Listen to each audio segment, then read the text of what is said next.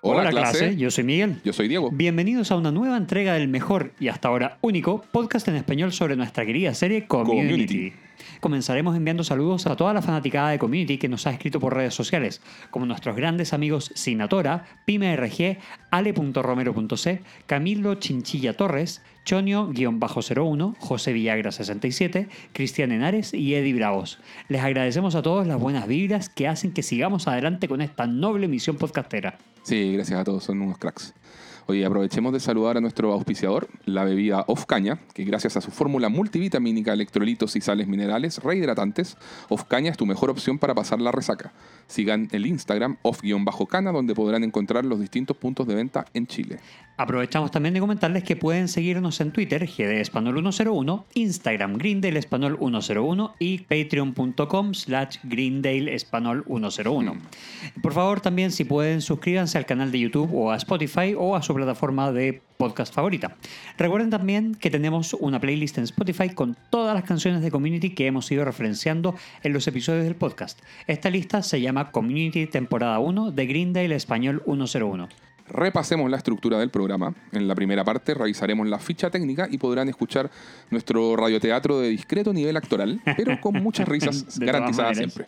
Y en la segunda parte realizaremos nuestro sobretrabajado análisis académico mientras degustamos, Miguel, un pequeño cóctel, ¿o no? ¿Qué tenemos hoy día? Un petit bouché. ¿Y hay por ahí alguna bebida refrescante? Porque hace bastante calor. Por supuesto, un vasito de agua bien, bien helado. Harto hielo, un Niágara, lo que llamarían un Niágara. Exactamente. Bueno, todo esto además de compartirles datos de trivia, referencias a la cultura pop y mucho, mucho más. Comencemos entonces con la ficha técnica de este capítulo. Este es el episodio 24 de la primera temporada, el penúltimo capítulo. Wow. Su nombre es Inglés como segundo idioma o English as a Second Language, un poco como es nuestra situación. Sí, claro, seguro. Se estrenó el 13 de mayo del año 2010. Su creador y showrunner es Dan Harmon. ¿Se dan cuenta que llevamos por 12 años de este episodio? Tremendo, tremendo. La directora es Gail Mancuso. Ella es directora y productora de TV. Comenzó su carrera como supervisora de guion y luego pasó a ser directora en 1991. En Community solamente dirigió este capítulo, pero ha tenido una larga trayectoria en series como Roseanne en 54 episodios, Modern Family 31, Dharma y Greg 28, mm, Friends 14, Scrubs 9, 30 Rock 8, Ellen 7, Gilmore Girls 5, yo me acuerdo de esa, Cougar Town 5, Two and a Half Men 2 y también dirigió un episodio en otras series famosas como Brooklyn Nine-Nine, Unbreakable Kimmy Schmidt, The Middle y My Name is Earl. Además, ella estuvo nominada cuatro veces a los premios Emmy por Modern Family, ganando en dos ocasiones en 2013 y 2014. ¿Te gusta Modern Family, Miguel? La primera parte sí, y hasta el capítulo que creo que te he comentado otras veces, hasta el capítulo de las pantallas, donde lo hacen todo por computador, por teléfono y por iPad. He, leído cosas buenas de ese episodio, pero no llegué y ya la sacaron de Netflix. Yo no, nunca enganché tanto, la veía, pero como piola. No, sí, no, sé. sí, pero, está bien. Es como, sí, es como para tener de fondo. Pero no me dio como para maratonear la serie, ahí me, me, cansó. Te creo, las primeras mm. tres eh, temporadas por lo menos a mí me gustaron mucho y las puedo ver una y otra vez. Eh, de hecho, ahora creo que está en Star Plus ah, o Amazon Prime o ah, alguna de las otras. Bueno, vamos Netflix más, pero bueno. Ve ese capítulo, el de las pantallas, totalmente recomendado. De ahí en adelante no es necesario que siga viendo. Hasta la temporada como 11 o 12, no sé cuántas tiene, son muchas. Sí, sí, son muchas. Bueno, sigamos. Los productores ejecutivos son los hermanos Russo, Chris McKenna, Garrett Donovan y Neil Goldman, entre tantos otros. El guionista del episodio fue nuestro ya conocido Tim Hobart. Él es un productor y guionista conocido. Coprodujo 96 episodios para la serie Scrubs. Una cosa poca. Claro. Además, coprodujo en series como Spin City, Till Death y The Middle. Estuvo nominado a dos premios Emmy por su trabajo en Scraps en los años 2005-2006. ¿Tuviste Scraps? No, todavía no la he terminado. O sea, a ver, vi capítulos sueltos en la década del 2000 cuando se metía por el canal Sony, creo que Canal Sony en su momento, sí. claro. A mí me acuerdo haber visto varios y tenía un par de amigos, eh, entre ellos tú, bien fanáticos. ¿A ti te gusta harto? Pero yo la vi por primera vez completa ahora en, 2021. Ah, pero por primera vez completa, pero había visto. Sí, había visto probablemente los mismos capítulos que tú, que son los típicos que repetían en todas partes. Sí, claro, claro. Hay uno con Brendan Fraser que me acuerdo que era muy bueno. De hecho, son, son, dos o tres con Brendan Fraser ah. que logran armar el personaje y, claro, tienen una cosa muy emotiva. Sí, sí, sí, sí, me acuerdo. Y bueno. Oye, bueno, en, en, el rol de guionista de Tim Hobart, él participó en todas las mencionadas series, pero no ha vuelto a escribir, fíjate, nada para la TV desde el año 2018. Wow. Este fue su quinto y último episodio como guionista en Community. Había coescrito junto a John Pollack los episodios el 3, el de Aved haciendo su película biográfica. Qué buen Wow, capítulo ese, muy, muy muy, muy, emotivo. El episodio 7, que es otro gran capítulo, que es el de Halloween de Aved Batman. Otro excelente capítulo. Sí, sí, sí. El 13 es en que aparece Jack Black, ¿te acuerdas? Buddy. y en solitario escribió el episodio 9, que era el del debate, que me encanta. es muy bueno también. Y ahora este capítulo. Entonces, Wow. bueno, aprovechamos, ya que este es el quinto y último, aprovechamos de decirte adiós, querido Tim Hobart. Fuiste bueno. Así es. Pero en verdad fuiste bueno para nuestro adorado y querido show. Sí, bueno, y mucho éxito en lo que sea que estés haciendo por estos días, querido amigo. Al final del capítulo responderemos la pregunta ¿cuál de estos cinco capítulos es el tuyo favorito? Ah, muy bien, me parece. La banda sonora es de Ludwig, Göransson, la duración es de 21 minutos y el rating fue de 4.49 millones con un rating anterior de 4,35 millones. Ajá, muy bien. Comenzamos entonces con el radioteatro. Radioteatro. Abrimos con un anuncio por altoparlante del decano Pelton, mientras vemos a nuestro querido grupo llegar a la sala de estudios y tomar su lugar en la mesa. El Dean Pelton anuncia. Es difícil de creer, pero llegaron los exámenes finales. Y sé que en estos momentos estresantes, escuchar mi estruendosa voz por esta vía no debe ser de ayuda. Es por eso que durante los próximos tres días solo escucharán los relajantes sonidos de la naturaleza. Y para comenzar, aquí tienen el susurro de un riachuelo. Escuchamos efectivamente el sonido del agua correr por los parlantes. Brita dice, ¿alguien me apoyará si digo que esto es ridículo o se transformará en otra situación como la de Avatar? Todos comienzan a responderle al mismo tiempo. Adoro Avatar, podría decir que... Troy dice, Dios mío. Pierce dice, ¿qué es un avatar? Brita dice, ok, ok. Annie dice, Con o sin sonidos de la naturaleza, no tendremos problemas en pasar el examen de español. Transcribir los apuntes de las clases desde mi grabadora digital. Sonriente, Annie muestra su grabadora a todos. Pierce dice, ¿Grabas todas las clases? Pff, alerta de spoiler. por si alguien no lo sabe, y lo dudo, eh, spoiler es revelar algo importante en la trama de algo, película, serie, libro, etc. Básicamente lo que cualquier indeseable hacía en la época de Game of Thrones. Muy bien. Troy, Troy responde. ¿Quieres decir alerta de nerd? Y Pierce dice, alerta al nerd. Annie dice, Aquí tienen un spoiler. Estaremos los próximos tres días repasando. Luego pasaremos el examen y llegaremos todos a español 103.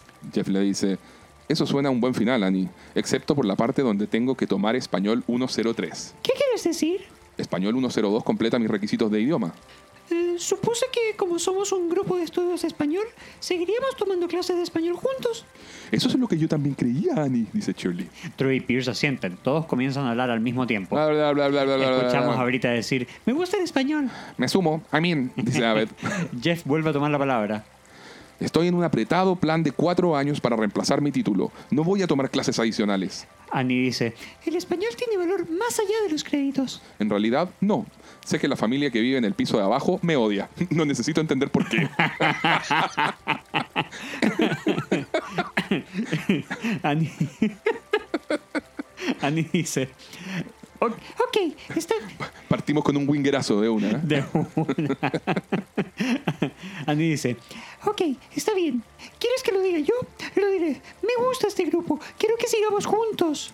Todos vuelven a hablar al mismo tiempo, respaldando a Annie. bla, bla, bla. Escuchamos, por ejemplo, cosas como Shirley comentando oh, yo pienso lo mismo, sí. o Abed diciendo, sí, me gusta este grupo. Ustedes me entienden, chicos. Annie dice, Sí, sé el tipo cool, Jeff. Y el próximo semestre, cuando te sientas solo, estaré en la primera fila de español 103. Y todos celebran y dicen, sí, yeah, me gusta. Y Annie continúa. De lunes a viernes a las 6 de la mañana. Pierce con un pulgar arriba dice, 6 de la. Se produce un silencio sepulcral en la sala. Escuchamos al decano Pelton por los altoparlantes. ¡Y ahora, grillos! Vemos a Annie algo incómoda. Nos vamos a los créditos iniciales en versión completa, por fin. ¡Wow! Otra vez. Segunda vez. Muy bien. Estamos ahora en la sala de español y aparece en nuestra pantalla la frase 48 horas para el examen final. Todo el grupo se encuentra sentado en sus respectivos lugares esperando al señor Chang. Annie, quien está en primera fila, se voltea para dirigirse a los demás. Annie, mirando un folleto que posee alternativas de clases, dice, ok, si no nos interesa español 103 el próximo año, ¿qué tal antropología? ¡Uh! ¡Uh! ¡Antropología! ¡El estudio del hombre! Shirley dice, sigo tratando de olvidar lo que aprendí sobre ese tema. y hace un bailecito diciendo, Vamos, chica. Go, girl. y Abbott no le sigue el juego para nada y solo le dice, Te acabas de hacer un vamos, chica, a ti misma. You just go girl yourself. es muy bueno dicho en inglés. You just go girl yourself. Y Shirley muy triste le dice, cállate, cállate. Annie le responde, ¿lo ven? Es divertido. Y tienen una clase al mediodía. Al mediodía, chicos. Luego, apuntándolos a cada uno con el dedo, empieza. ¿Antropología? ¿Antropología? ¿Antropología?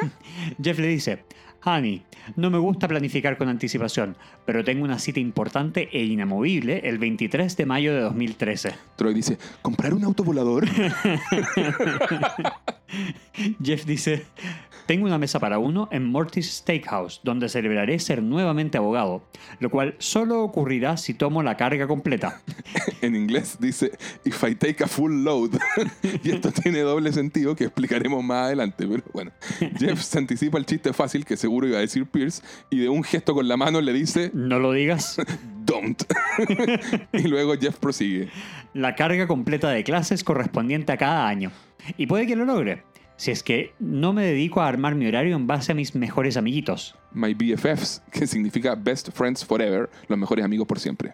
Annie le dice, Nosotros podemos armar nuestro horario según te acomode a ti.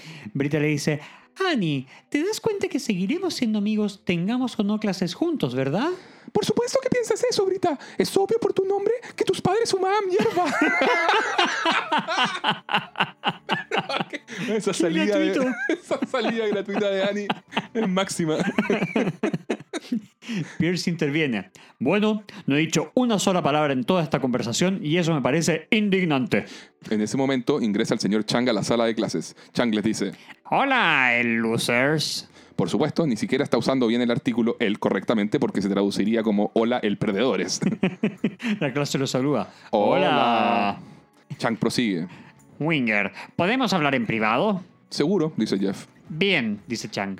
Se produce un momento de silencio incómodo en que nadie sabe qué hacer o decir. Chang les hace entonces un gesto con las manos para que se muevan y apresuren a salir todos de la sala. Obvio. Shirley dice, Disculpa. a ver, dice, oh, entiendo, cool. y Chang dice, Ok, regresen en 10 minutos. Y si alguien pregunta, digan que los mandé a a aprender cosas. y Pierce, cierra la puerta, por favor. vemos a Pierce cerrar la puerta de la sala, pero él se queda adentro. Chang lo mira. Del otro lado de la puerta.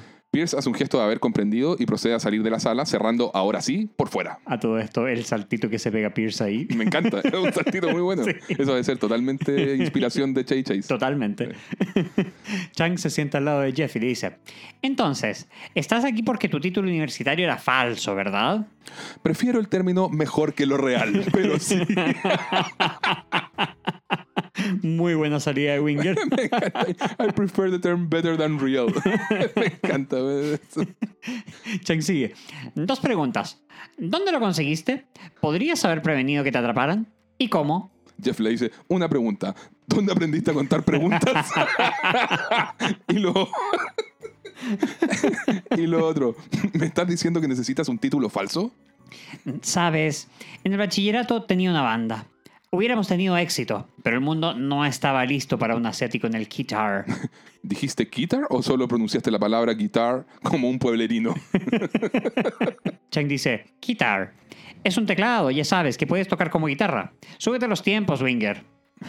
En fin, acto siguiente, tengo 32 años y estoy de empacador de bolsas de supermercado por como 5 dólares la hora más propinas. ¿Impactado? Confundido. ¿Se supone que debo darle propina al empaque en el súper? Así que hice lo que cualquiera hubiese hecho. Falsifiqué mi camino hacia un trabajo como profesor de español en una universidad comunitaria utilizando frases de Plaza Sésamo. Oh, Dios mío. Ahórrate el juicio, Winger, ¿sí? Si el decano se entera de que no soy un profesor de verdad, sus calificaciones quedarán inválidas y todos deberán repetir la clase.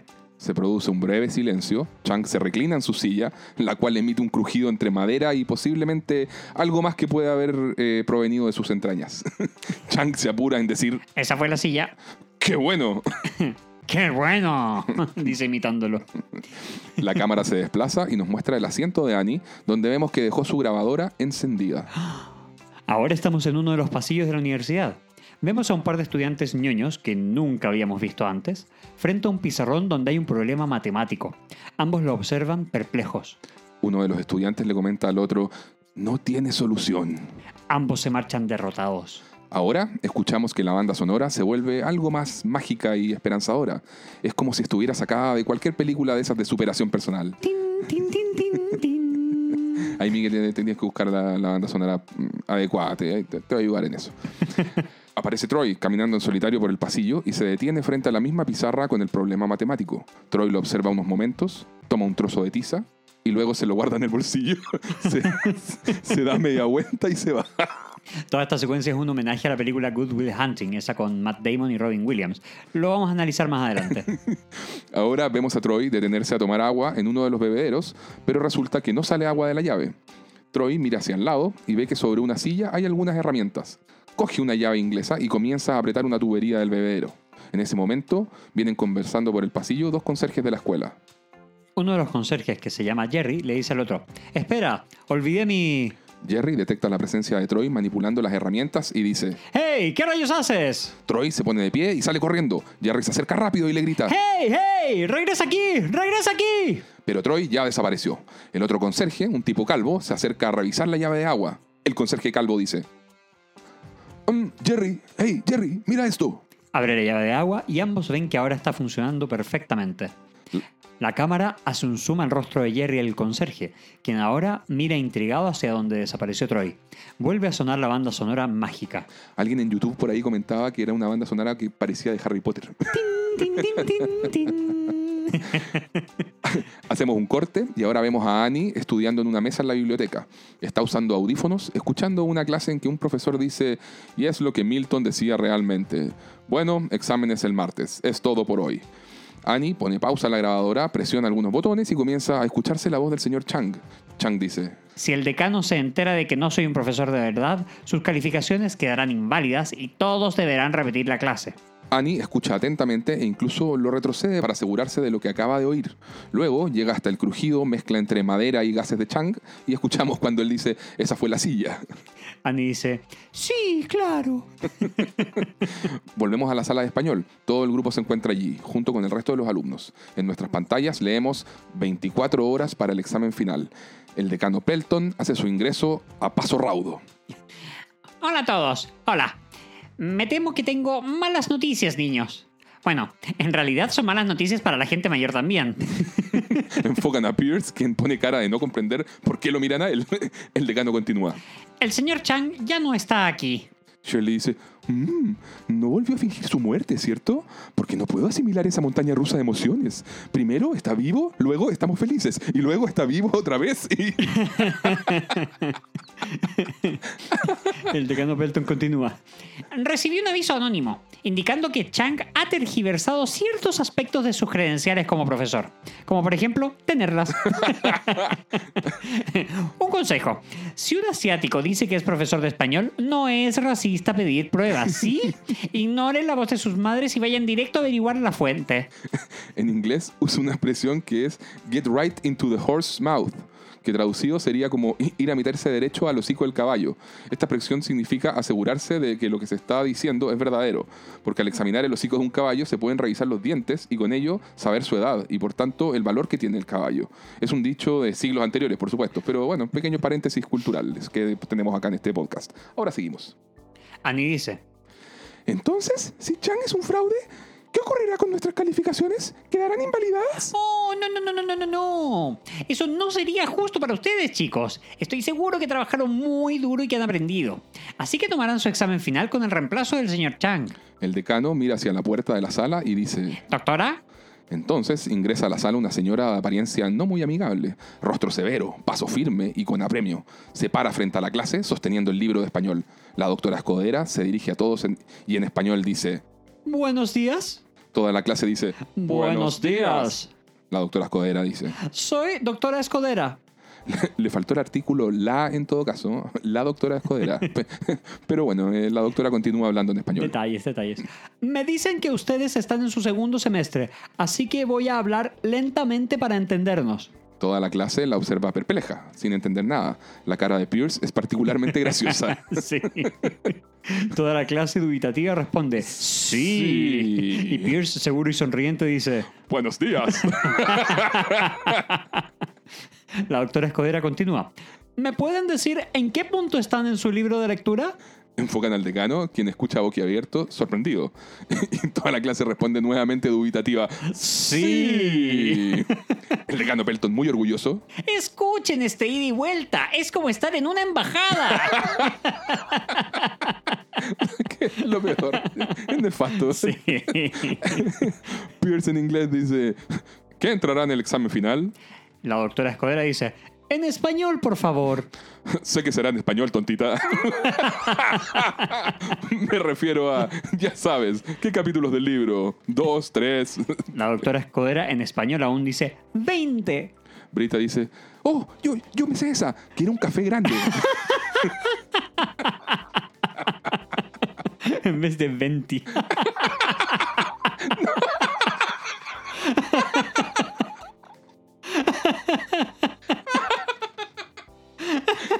Muy bueno.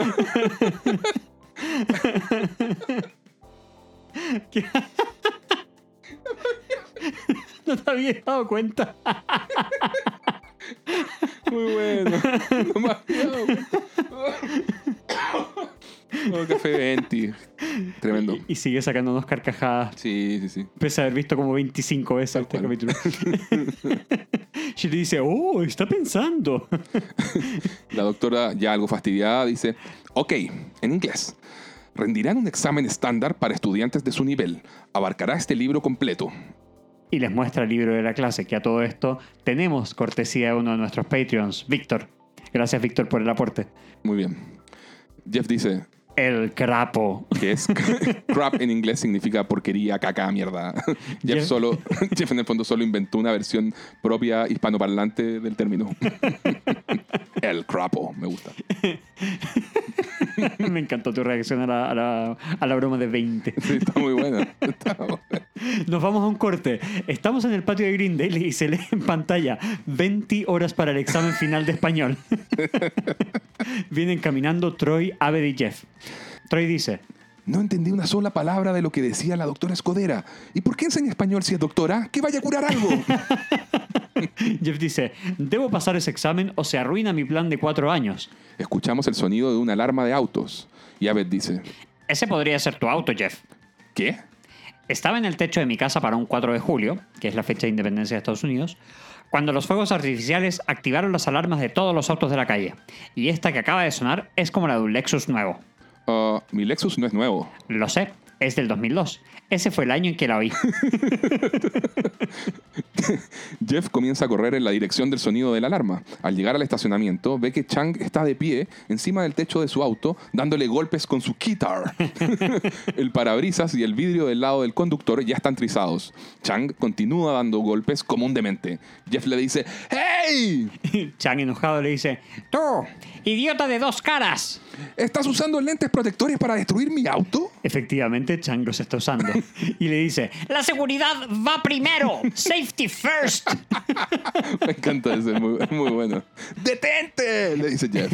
Te pido ayuda y me denuncias. ¿Qué? No lo hice. ¿Para qué me perjudicaría a mí mismo? ¿Quién soy yo? ¿El doctor Drew? ¡Ah!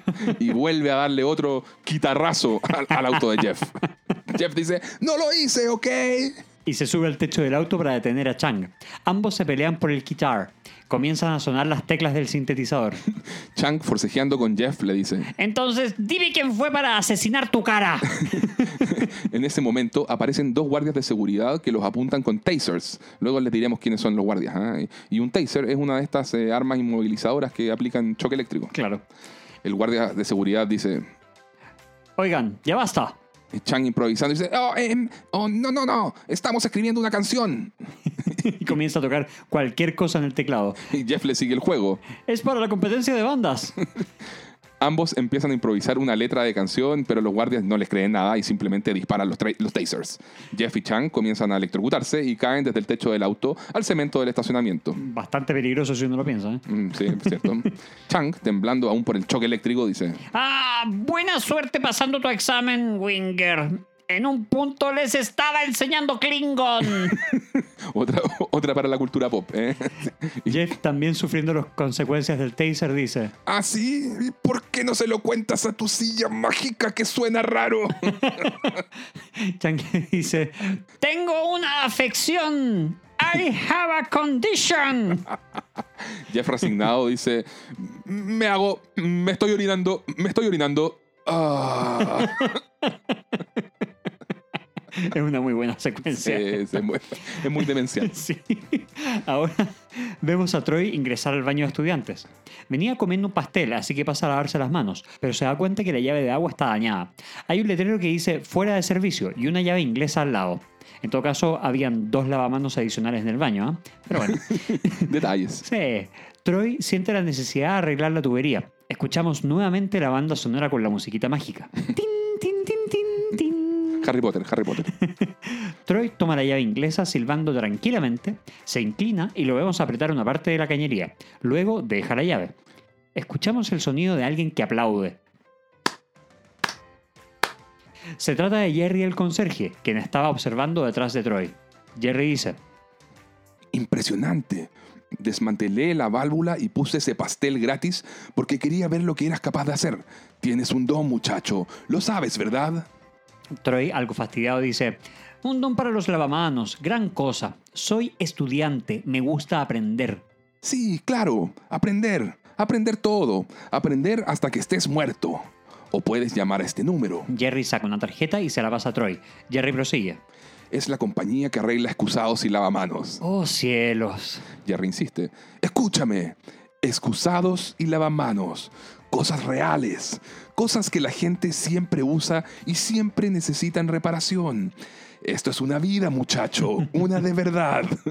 Hacer algo que importa. Algo que tenga sentido. Lo único que tiene sentido es esto. Y Troy se lleva el dedo índice a la 100. Aprender ideas para poder pensar y obtener un préstamo estudiantil y moler mi propio café y entender HBO. Imbécil que Troy. ¡Qué maravilla! Es muy buena esa, esa frase. Las prioridades, mol- moler mi propio café, entender HBO. fin. Y tener un préstamo estudiantil. Préstamo estudiantil, claro. Porque si no está endeudado, ¿cierto? No vale. No, no vale.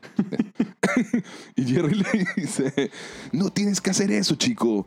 Eres especial. Troy se molesta, da media vuelta y sale apurado del baño. Podría ser un plomero. Jerry se queda solo, mirando al espejo y repite en voz baja. Podría ser un plomero. You could be a plumber, kid. You could be a plumber. Es genial. Ahora suena la cadena de una de las casetas del baño. Se abre y vemos salir a Abed, quien estuvo todo ese tiempo ahí. Utiliza uno de los lavamanos que, ahora sí lo confirmamos, siempre estuvieron buenos. Abed le dice a Jerry, Hola. y Jerry le dice, hola. Nos vamos ahora a la sala de estudios, en donde el grupo está estudiando para el examen. La mesa está llena de libros y notas de colores. Leemos en la pantalla 14 horas para el examen de español. Shirley dice, Bueno, ya sabemos tres tipos de verbos. Y eso nos tomó 40 minutos. Brita responde, a este ritmo, si no orinamos ni dormimos, cubriremos como el 10% del examen. y Troy le dice, y si es tu opción múltiple, el 25% de lo que adivinemos estará correcto. Pierce dice, en realidad son bastantes respuestas correctas si es que estás adivinando casi todo. Jeff dice, no quiero sonar como un vencido, pero estamos vencidos. Oh, vamos Jeff, dice Brita. Aceptémoslo. ¿Para qué rendir este examen? Todos estaremos repitiendo español el próximo otoño. Y el grupo completo dice, "Ah". y Annie dice, "Mm". Jeff le dice, ¿qué fue eso? ¿Qué fue qué? No lo sé. Dije, repetir español. Y todos hicieron, "Ah", y tú hiciste, "Mm". Quizás es uno de esos genes recesivos. También puedo enrollar mi lengua. ¿Alguien más puede? Annie enrolla su lengua y vemos que todos en el grupo también pueden hacerlo. Jeff la mira fijo y dice, Annie delató a Chang. ¿Qué? Vemos las caras de sorpresa e e incredulidad de todo el grupo. Jeff dice, Hiciste esto porque estás obsesionada con que todos sigamos juntos el próximo año. Yo no diría obsesionada. ¿Permiso para tratar a la testigo como hostil? Lo permitiré, dice Pierce. I'll allow it. Jeff se pone de pie y comienza a pasearse en torno a Annie como un abogado que interroga a un testigo en el estrado. En este caso, Annie, quien continúa sentada. Jeff, tomando la grabadora de Annie, dice, ¿grabaste la clase de español de ayer? No lo creo. Jeff dice, a ver. Dijiste que grababas todas las clases. Pierce lo llamó un spoiler alert. Jeff dice, oíste a Chang cuando me confesó que su título es falso y lo denunciaste porque harías lo que fuera para mantener al grupo unido. Jeff se inclina acercándose más a Annie. Porque eres insegura. Porque no te volviste guapa hasta después de la escuela. Troy dice, es verdad. Annie lo mira sorprendida, así como traidor. Está bien, lo hice. Brita dice, ¿en serio, Annie? Oh, Annie, dice Shirley. Y Troy molesto dice, ¿alguien que la convierta en hombre para poder golpearla? Adelante, odienme. Es mejor que lo que iba a ocurrir. Nos íbamos a separar y ustedes serán demasiado cool para hacer algo. Brita dice, quizás no tan cool, quizás solo, ya sabes, no lo suficientemente psycho. Sí, un poco loca, dice Abed. Estás loca, dice Troy. Annie emite su clásico jadeo de sorpresa. Y Jeff dice, Ahora pondrá su cara a Disney. Disney Face, maravilloso. Disney Face. Y aquí viene la descripción que es lo mejor. Su labio se pondrá tembloroso y sus ojos comenzarán a parpadear rápido, pero jamás los cerrará del todo. Pero no sientan lástima por ella. Mientras Jeff describe esto, vemos que Annie está haciendo exactamente los movimientos faciales descritos. Vemos además a Shirley balanceándose y luchando por aguantar sus ganas de consolar a Annie. Jeff continúa. Nos robó un año de nuestras vidas. Tenemos el derecho a estar furiosos. Brita compasiva dice, Oh, Annie. Jeff se desplaza rápidamente hacia el lugar de Brita y apuntándola dice, ¡No! ¡No! Todos cierren los ojos. ¡Háganlo! Brita se cubre los ojos con las manos. Troy Pierce cierra los ojos. Jeff mira a Abed. Abed, ciérralos. Oh, no te preocupes por mí. Solo conecto con las personas a través de Y Abed observa el rostro de Annie como hipnotizado. Películas. Y Jeff le dice, ella es el arca de la alianza. y Abed se tapa los ojos con las manos. Otra buena ahí para el análisis de cultura pop. Chicos, lo siento. Solo lo hice para que siguiéramos siendo amigos. Imagínenla como Paul Giamatti. Ah, dicen todos. Pierce dice, oh, es- oh, él es... Como él está bien, he's alright. Jeff, nuevamente acercándose incisivo a Annie, le dice, los amigos no hacen lo que tú hiciste. Pone sus manos en la mesa al lado de Annie. Las amigas inseparables Las de la película Sisterhood of the Traveling Pants. se envenenaron la comida unas a otras para que no pudieran viajar. No, nunca la he visto, pero estoy seguro que solo se enviaban por correo sus pantalones. Annie sufriendo el ataque continúa. Dije que lo sentía. Jeff pro- prosigue intenso. ¿A quién le importa lo que sientas? Seguimos arruinados. Lamenta las cosas antes de hacerlas y luego no las hagas. Se llama madurar. Shirley Avenada dice. Annie, nos íbamos a seguir viendo todo el tiempo. Annie tomando sus cosas se pone de pie dispuesta a irse. Sí, eso es lo que solía decir mi grupo de rehabilitación. El único que sigue en contacto es el tipo que vende collares hechos de tapitas de botella. Yo esperaba que este grupo fuera más pasada. Y, y lo que demonios sea esto. Lo dice sacándose un collar hecho de tapitas de botella y arrojándolo sobre la mesa. Annie se va corriendo de la sala. Jeff, sentado y de brazos cruzados, dice. Ni piensen en ir tras ella. Es lo que quiere. Más drama personal para que todos reprobemos el examen y nos quedemos juntos en español por siempre. Tenemos que vencerla. No le manden mensajes, no la llamen, no la mencionen. No la necesitamos para estudiar. El grupo está triste y preocupado, pero Jeff los ha convencido. Jeff abre el libro para que empiecen a estudiar y dice. ¿Alguien sabe cómo estudiar? Usualmente Annie... ¿De qué lado estás?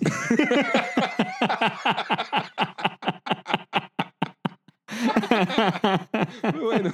Excelente. Nos vamos a otro corte. Se lee en pantalla 40 minutos para el examen de español. Nos muestran uno de los altoparlantes desde donde salen sonidos raros, bastante peculiares. La cámara se desplaza lentamente en la sala de estudios y vemos que todo el grupo está durmiendo, con los libros abiertos. Jeff duerme con la boca abierta y apoya la cabeza sobre la mesa. Brita abraza a Abed y ambos se apoyan también en la mesa. Shirley duerme con su cabeza posada sobre su bolso negro gigante. Troy descansa echado hacia atrás en su silla, con el rostro mirando el techo. Pierce está acostado en el suelo con un libro abierto sobre el pecho. El decano Pelton dice por, por el altoparlante. ¡Feliz semana de exámenes finales, Greendale! Siguiendo con nuestros sonidos de la naturaleza reductores de estrés, esa fue la pista 5 de Sonidos del Serengeti. Aquí tienen un lado B de aquel álbum, Matanza de Antílopes en Endutu. Y escuchamos un ruido fuertísimo del- por el cual todos despiertan de un salto. Qué genial que hay un lado B en el disco.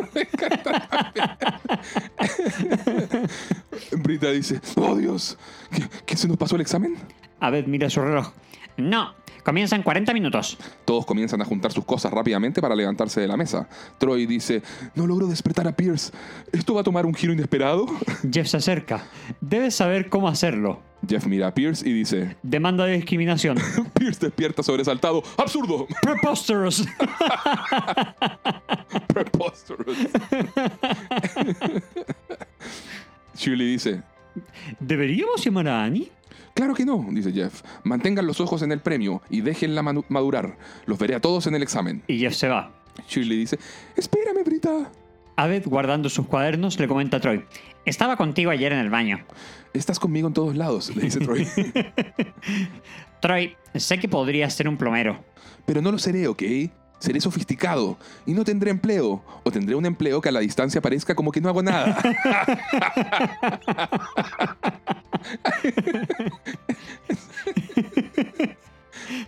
Comienza ahora a sonar la musiquita mágica. Abed dice, Troy, ¿sabes cuál es la mejor parte de mi día? Por alrededor de 10 segundos entre el momento en que me siento en la clase de español y cuando miro en dirección al lugar donde te sientas tú, porque pienso, tal vez mire y no estarás allí. Abed se va y Troy se queda pensando. Ahora vemos al grupo ingresando a la sala para rendir el examen. La doctora Escodera está allí, esperando. Leemos en pantalla dos minutos para el examen final de español. Brita dice, Entre nuestro estudio de 12 horas y Pierce quedándose dormido durante 11 de ellas, puede que aún tengamos chance. mi horóscopo predijo sufrimiento, dice Shirley. No, no, eso es bueno. Los horóscopos son el diablo intentando engañarnos. Oh, ok, le dice Brita. Abed ingresa a la sala y toma asiento. Escuchamos la musiquita mágica. Tin, tin, tin, tin, tin. Abed respira profundo y luego se voltea al lugar donde suele sentarse Troy. Pero Troy no está allí. Abed pone cara de sorpresa, esboza una sonrisa y cierra el puño en señal de victoria. Troy, que estaba sentado en otro lugar para observar esto, dice, Sí, ¿te hace feliz? Abed extrañado, le dice, ¿por qué no estás en tu escritorio? Porque no quiero sentarme cerca de ti, porque eres un mal amigo. Luego, Troy le comenta a los demás. Él dijo que la mejor parte de su día es cuando cree que no voy a estar acá. Shirley dice, Abed, es terrible decir eso. Es una película. Entonces es una película terrible. La doctora Escodera se dirige a la clase en español. Empezaremos el examen en un minuto. ¿Dónde está Annie? Pregunta Pierce. Shirley mirando su teléfono móvil dice, le envié un mensaje, pero aún no contesta. Shirley, dice Jeff, ¿qué fue lo que les dije? No entren en su jueguito de búsqueda de atención. Escuchamos que Shirley recibe un mensaje de texto en su teléfono y mirando el mensaje Shirley dice, ¡Oh! ¿Qué dice? Oh, dice que está bien y que esto no es un jueguito para buscar atención. Ella lo siente mucho. Sabe que necesita madurar y debe comenzar por arreglar las cosas con Chang. Oh no, dice Jeff. ¿Qué? pregunta Pierce. La va a matar. Jeff se pone de pie rápidamente, pero la doctora Escodera lo frena y le dice, Señor Winger, por favor, siéntese. Jeff le responde también en español. Nuestra amiga se está muriendo. Brita en español también dice, ¿Annie se está muriendo? ¡Vamos, rápido! El grupo completo se pone de pie siguiendo a Brita y Jeff. La doctora Escodera dice. El que se vaya falla el examen. Y Jeff ahora en inglés dice, ¿a quién le importa un estúpido examen? Somos un grupo de estudio. Y Abed sonríe de fondo. Y Troy dice, y Annie es nuestra amiga. Shirley en español le dice, dile Troy. Pierce dice, tierra del fuego. Esto saldrá nuevamente en la sección de cultura pop. Muy bien. Todo el grupo sale de la sala y mientras tanto, Starburns, quien observaba todo esto, intenta sacar provecho de la situación diciendo... Ah, yo también soy amigo de Hannah. Toda la clase lo es. Se pone de pie Y no puede hacer un examen sin una clase, ¿cierto chicos? y los incita a todos a gritar, Amamos a Hannah, amamos a Hannah, amamos a Hannah. mientras toma su mochila y comienza a irse de la clase. El resto de los estudiantes lo sigue. Amamos a Hannah, amamos a Hannah. Hannah. La doctora Escodera observa con preocupación y resignación. Ahora estamos afuera de la oficina de Chang. Desde dentro se escucha un grito. Es Annie gritando. Y acabo de quedar sordo, querida audiencia. Esto lo escuchan Jeff y el grupo que viene llegando al, al lugar eh, corriendo. Annie nuevamente grita. Jeff intenta abrir la puerta, pero está cerrada. Oh no, dice Shirley. El diablo dijo la verdad. Jeff comienza a darle patadas a la puerta de la oficina. Una, dos y a la tercera la abre. Todos entran a la oficina. Vemos que están Chang y Annie conversando. Chang sostiene su guitar. Chang, sorprendido, dice: ¡Wow, Winger! ¿Qué diablos? ¿Qué fueron esos gritos? dice Jeff. Le estaba mostrando a Annie la magia del sampleado electrónico. Chang comienza a apretar teclas del guitar y salen distintas versiones, algunas más agudas y otras más graves, del mismo grito de Annie. Jeff dice: Pensamos que la estabas asesinando. Ah, que Annie hiciera que me despidieran fue lo mejor que me ha pasado. Annie sonríe y Chang sigue. Me está ayudando a replantear mi vida. Tiene muy buenas ideas para cosas como esta. Annie le dice, le encontraremos empleo a Ben para que se quede en Greendale como estudiante y así pueda obtener su título. Y clases de música, ¿saben? Tal vez vuelva a reunir a la banda, ¿eh? Y Chang comienza a hacer un solo en su guitar. O por lo menos intentarlo. Shirley sonriente, de- con esa sonrisa un poco forzada, dice, ¡Oh, escuchen eso! Y Brita igualmente dice, sí, las lecciones de música te vendrían bien. ¡Oh, gracias, Brita! Ahora, vayan a pasar ese examen. Estamos ahora en el pasillo, afuera de la sala de español, donde todos están rindiendo el examen final. Annie ya terminó y se pasea nerviosa afuera, esperando a los demás. Sale Jeff de la sala y Annie le dice, Bueno, estuvo más o menos fácil, ¿no? Jeff, algo sorprendido, le dice, sí, creo que pasé. Jeff, nunca podré perdonarme por lo que hice. Ah, mira, te traté como una niña por tener sentimientos. Tal vez sea porque esa fue la etapa en que yo dejé de tenerlos. Pero tú, tú no deberías. No tienes que ser niño para admitir que quieres a otras personas. Y no tienes que vestirte así para madurar. Pareces agente de viajes. Annie está con falda y una blusa púrpura. Annie le dice, ¿No te gusta? Trataba de verme como profesora. ¿qué? ¿Por qué? Dice Jeff. ¿Qué? "N- nada. Ahora vemos salir de la sala a Troy y Abed. Troy dice, creo que entendí la mitad, lo cual me permitió entender la otra mitad. Le dice, ah, como la primera temporada de The Wire. Exactamente. Oh, rayos, no puedo seguir enojado contigo. Y ambos realizan su clásico saludo. Salen ahora Shirley y Brita. Shirley dice, creo que lo logré. Yo también. Ambas se abrazan y dan saltitos. Aparece de la nada Pierce y también las abraza dando saltitos. Shirley y Brita se detienen y lo miran algo incómodos. Shirley dice, me siento segura, creo que aprobaremos. Jeff dice, aún así, debemos planificar para el peor escenario. Jeff y el grupo comienzan a caminar por el pasillo. Porque si todos aprobamos, eso significa que el próximo año ya no tendremos una clase juntos. Necesitamos un respaldo. Luego, Jeff comienza a apuntarlos uno a uno diciendo, Antropología, antropología, antropología, antropología. Annie y el resto sonríen. Abed dice, antropología. Antropología, dice Brita. Mientras todos van desapareciendo de escena, escuchamos a Abed comentar. Quiero que estén en mi próxima película. fin de la historia. Vamos a alentar. En el mural de avisos están publicadas las calificaciones del examen final de español. Abed se dispone a leer a cada uno su calificación. Todos están tras él, nerviosos. Abed dice, Barnes Troy, 68. Bennett Shirley, 81. ¡Uh! Edison Annie, 95. Celebra con un puño apretado. Hawthorne Pierce, 70. Nadir Abed, 85. También celebra con el puño apretado. Perry Brita, 79. Winger Jeff, lo siento Jeff. Lo siento por el engaño a medias. 80. Todos aprobamos español. El grupo completo se alegra y salta de felicidad. Shirley dice, That's nice. Ani- Qué, qué bien. Annie, Annie dice, "Mm, no es por quitarle méritos a nadie, pero ¿no estuvo demasiado fácil el examen? Mm, no lo sé, dice Shirley. Todos se van caminando en grupo, solo Pierce se queda en el lugar. Vemos que aparece la doctora Escodera y Pierce le dice, hey, gracias por hacerlo fácil. Te iba a decir lo mismo, pero te fuiste antes del desayuno. Me paro temprano. Ya lo creo. La doctora sigue su camino, Pierce mira nerviosamente en todas las direcciones y al asegurarse que nadie conocido lo ve, se va siguiendo a la doctora. ¡Ajá! ¡Fin del episodio! Todo muy bueno. Muy buen capítulo.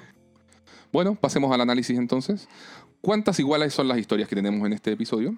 Tenemos dos historias en esta oportunidad. En la primera nos enteramos de que el señor Chang no posee las credenciales para ser profesor de español. O ¿Alguna, no, vez, lo- ¿Alguna vez estuviste seguro de ello? no.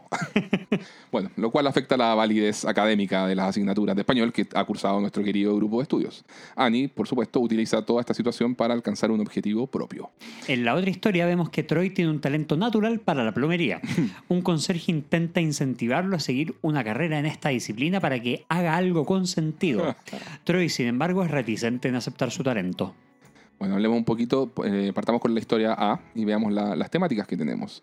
El gran tema en la historia de Annie, Jeff y Chang es el hasta dónde estamos dispuestos a llegar con tal de lograr un objetivo propio. Y la clásica pregunta, por supuesto, de si el fin justifica los medios.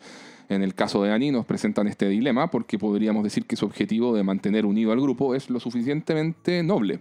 Y delatar a un profesor fraudulento como Chang también es lo que corresponde hacer en un caso como este. Pero nos complejizan la situación mostrándonos que ella manipula a sus amigos y les oculta los hechos para que crean que todo se dio en forma natural.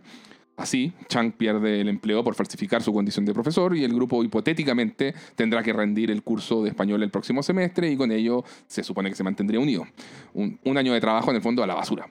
Y ella estaba dispuesta a llegar a ese límite, aunque las cosas acaban dándose de otra manera. Igual, el otro tema subyacente que vemos sería el hacerse cargo de las decisiones y errores propios, ¿o no? Claro. Porque, porque claro, una vez que Annie asimila que se equivocó comienza, y comienza a enmendar, Mm. partiendo por ayudar a Chang a, a encontrar su vocación. Sí. En un sentido más amplio, claro, también leía por ahí que el eje de la historia es el cómo el mundo educacional le falla a sus estudiantes. Una crítica social un poquitito mayor que tal vez Sí. es leer entre líneas, pero se entromete en sus vidas y muchas veces les hace pagar los platos rotos cuando no corresponde, por errores propios. Yo creo que es algo común en cada país, ¿no? Sí, de todas maneras. Y, y esta puede ser una interesante mirada también. Sí. Ahora, por otro lado, también podríamos decir que la serie de Community muestra en parte esto, ya que Grindel es una institución educacional sumamente deficiente que vive fallándole a los estudiantes en su formación académica. Eh, aunque en el fondo en nuestros corazones sabemos que es una institución tan mágica como Howard's, ¿o ¿no? Pon la música de Harry Potter acá. tin, tin, tin, tin, tin. Como Grindale, ¿cierto? Tin, Claro. tin, tin. Bueno, de hecho, esto es un gran eh, eje de la temporada 5, Sí, que es. veremos muchísimo más adelante. Sí, año 2027 aproximadamente. Puede ser el 2026, no exageres. Los tropos centrales. Bueno, el principal tropo que tenemos en esta historia es uno que se llama I did what I had to do. O sea, hice lo que tenía que hacer.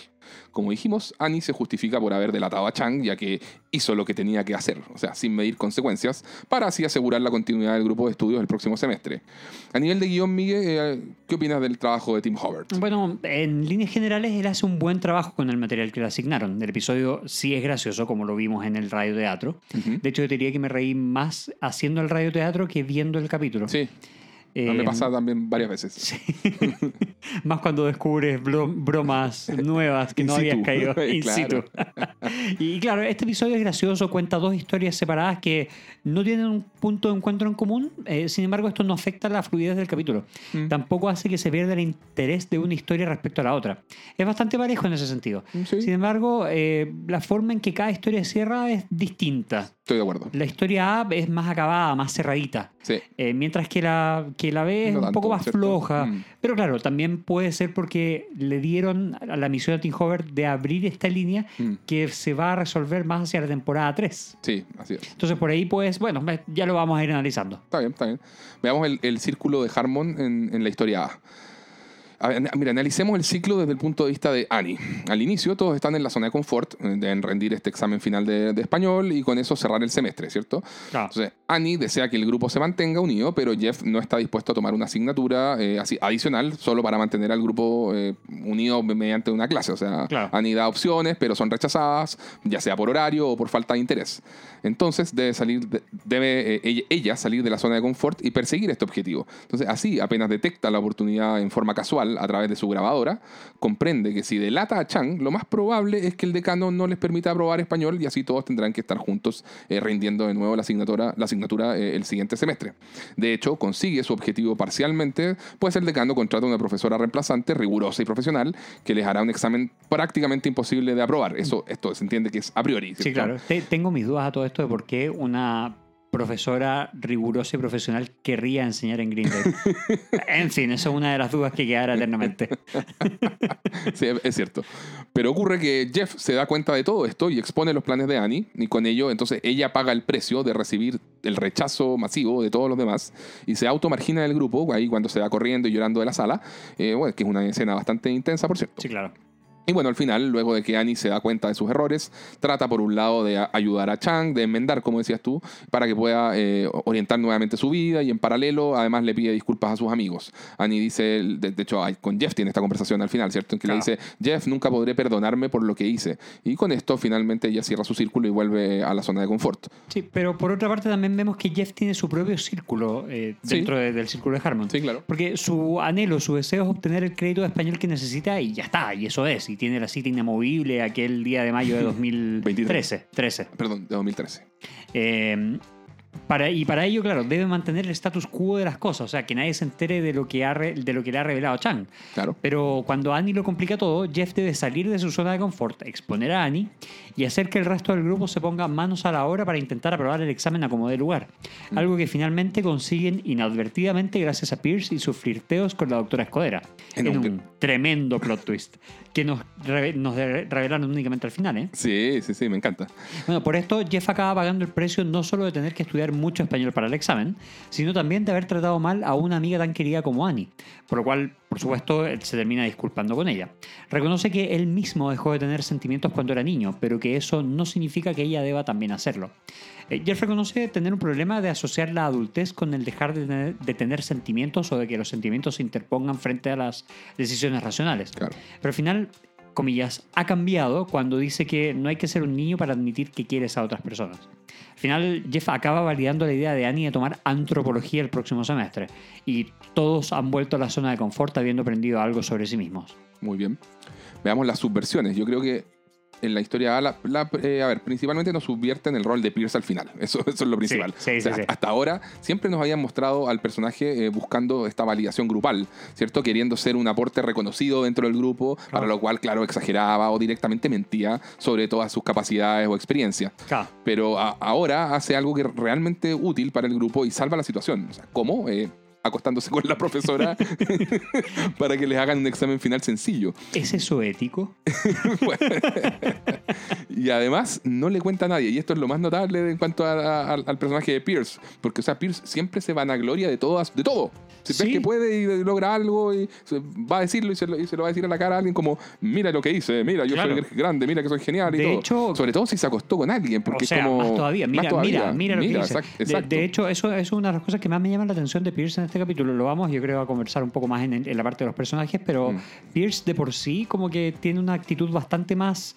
Eh, preocupada del grupo y poco, eh, y salvo por la parte que dice, bueno, en fin, pero me estoy adelantando. muy bien, muy bien. me censuro. Oye, pero nadie dijo que este viaje, o sea, retomando tu pregunta del tema moral, creo que nadie dijo que este viaje sería moralmente ejemplar. Así que, sí, grande Pierce. Pero igual grande Pierce, sí. Dentro de otros tropos de sitcom que vemos acá, vemos el botón que activa la locura, básicamente la locura, la locura de Chang. Su reacción de furia al creer que Jeff lo traicionó, agarrando a golpes con su guitar el Lexus de Jeff. También tenemos el burlarse de un amigo o amiga, en este caso Annie se burla de Brita, y del nombre que le pusieron sus padres cuando le dice, por supuesto que piensas eso, Brita, es obvio por tu nombre que tus padres fumaban hierba. Esto, que es un excelente chiste. Como esos chistes pasan colados a veces, pero son tan buenos. También tenemos algunos callbacks, como por ejemplo uno muy sutil, donde Abed engaña a Jeff diciéndole que reprobó el examen. Esto es una referencia o callback al episodio 12, el de Navidad, cuando aparecía Chang en la sala de estudios y hacía esto mismo jugándole una broma solo a Jeff. Otro callback, cuando Jeff dice permiso para tratar a la, a la testigo como hostil y Pierce responde lo permitiré, I'll allow it. Es un callback también al episodio 12 cuando Chang, ¿se acuerdan que estaba usando el sombrero mexicano en el episodio de Navidad y dice lo mismo para permitir que Mike, el bully, ingresara a la sala a amenazar a Jeff durante el examen de español? De hecho, ese es un meme y un gif muy usado, ese I'll allow it. Por supuesto. Tenemos un tercer callback, que es cuando se menciona aquella vez en que Chang fingió su propia muerte en el episodio 13, donde Shirley dice, primero está vivo, luego estamos felices, y luego está vivo otra vez, y claro. Bueno, sí, está, igual es divertido cuando Shirley saca su lado más oscuro. Sí, sí, de todas maneras. También tenemos un foreshadowing, es decir, el evento sutilmente anunciado con anticipo. Pierce y el libro de español que estaba leyendo cuando se queda dormido. Les contaremos más en la sección de trivia. Y Annie, utilizando la vestimenta tipo profesora, también lo dejaremos para más adelante. la relación secreta. Pierce salva el día gracias a su relación secreta con la doctora Escodera. Tremendo. El tropo de community típico que, que hemos mencionado en otros episodios, que le llamamos el the double turn, o sea, el doble giro que consiste en que, bueno, cuando dos personajes que estaban en conflicto, ambos pagan el precio, según el círculo de Harmon, ¿cierto? Se dan cuenta de sus errores, logran empatizar con la visión del otro y finalmente se unen para algún remate final de la historia. En este caso, Jeff y Annie estaban en conflicto, se genera este double turn y bueno, Jeff empatiza, se preocupa por el bienestar de Annie, mientras Annie decide comenzar a enmendar su error y parte por ayudar a Chang y a decidir su futuro. Finalmente, ambos trabajan para mantener el grupo unido y tomarán la clase de antropología, como sugirió Annie, el siguiente semestre. Uso de grillos para representar vacío o incomodidad. Otro clásico. Cuando Annie sugiere la clase de español a las 6 a.m., todos inmediatamente quedan en silencio y nadie la respalda. ¿Quién respaldaría una clase a las 6 de la mañana, viejo? Nadie, Qué nadie. mal pensado. Sí. Grindel nomás. Sí. Annie nada más, porque ni siquiera Grindel. Claro. Pero Grindel le imparte. Bueno, es verdad. En ese momento el decano anuncia por altoparlantes y ahora grillos. Así suenan los grillos que hemos visto en tantas series y películas, en casos como este. Un chiste de meta, sin duda. Sí, claro. Hablemos un poquito de- del humor. Yo creo que a nivel de calidad en esta historia es, es bueno, sí, nos Muy reímos bueno, bastante. sí. O sea, tenemos toda esa acidez y sarcasmo de Jeff. Partamos por ahí, que, que creo que en este capítulo alcanza altos niveles de intensidad, al que nunca falla en realidad. Y me da risa, por ejemplo, ese diálogo con Annie, cuando ella le dice. El español tiene valor más allá de los créditos. y Jeff le responde, en realidad no. Sé que la familia de abajo me odia. No necesito entender por qué. y como dijimos, ese, ese es un wingerazo. Sí, también lo mismo con, con la legitimidad del título falso de, de- que, que él sacó, que donde cuando le dice a Cham que prefiere eh, el término mejor que lo real o better than real respecto a ese título. me, me encanta esa parte. Oye, y hay gente que no aprecia tanto a Jeff, encuentro yo, por, o sea, como por no cumplir con el estereotipo del likable leading man, así como el, el- no es el protagonista simpático como Jim de The Office, como hemos dicho en otros eh, Ujú. episodios, pero debo decir que siempre ha sido de mis personajes favoritos. o sea, su sarcasmo es maravilloso. Está, yo, yo, por lo menos personalmente, lo tengo en mi top 3 de personajes favoritos de la serie. Y bueno, Sí. Annie. Eh, también está muy graciosa en este capítulo. Ya mencionamos el chiste sobre el nombre de Brita, que me encanta, y la Disney Face, que es extraordinaria. Sí, maravilloso. Y Chang también tiene sus momentos de locura que sacan risas, como dijimos toda esa escena en el, en el- en el techo del auto y, y qué sé yo, cuando, y cuando dice frases como el mundo aún no estaba listo para un asiático tocando el guitar. I have a condition. y todo eso. Sí, claro. Bueno, dentro de los chistes o situaciones recurrentes vemos el anuncio público por altoparlante del DIN. Cuando el decano realiza uno de sus clásicos anuncios, está desusando los relajantes sonidos de la naturaleza, que por supuesto a veces espantan a todos. La corrección política, o sea, Greendale como la universidad más inclusiva. En este caso tenemos que el decano no quiso pedirle credenciales que validaran la condición de profesora Chang, por temor a parecer Me racista. encantaría conseguir un trabajo así, sin que pidan que validación pidan de- la de la- claro.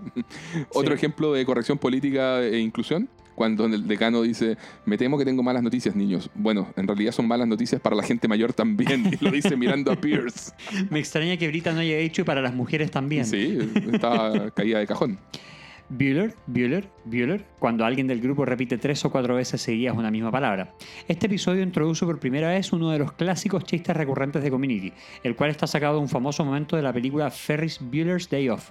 En Latinoamérica se llamó Un experto en diversión y en España se conoce como todo en un día.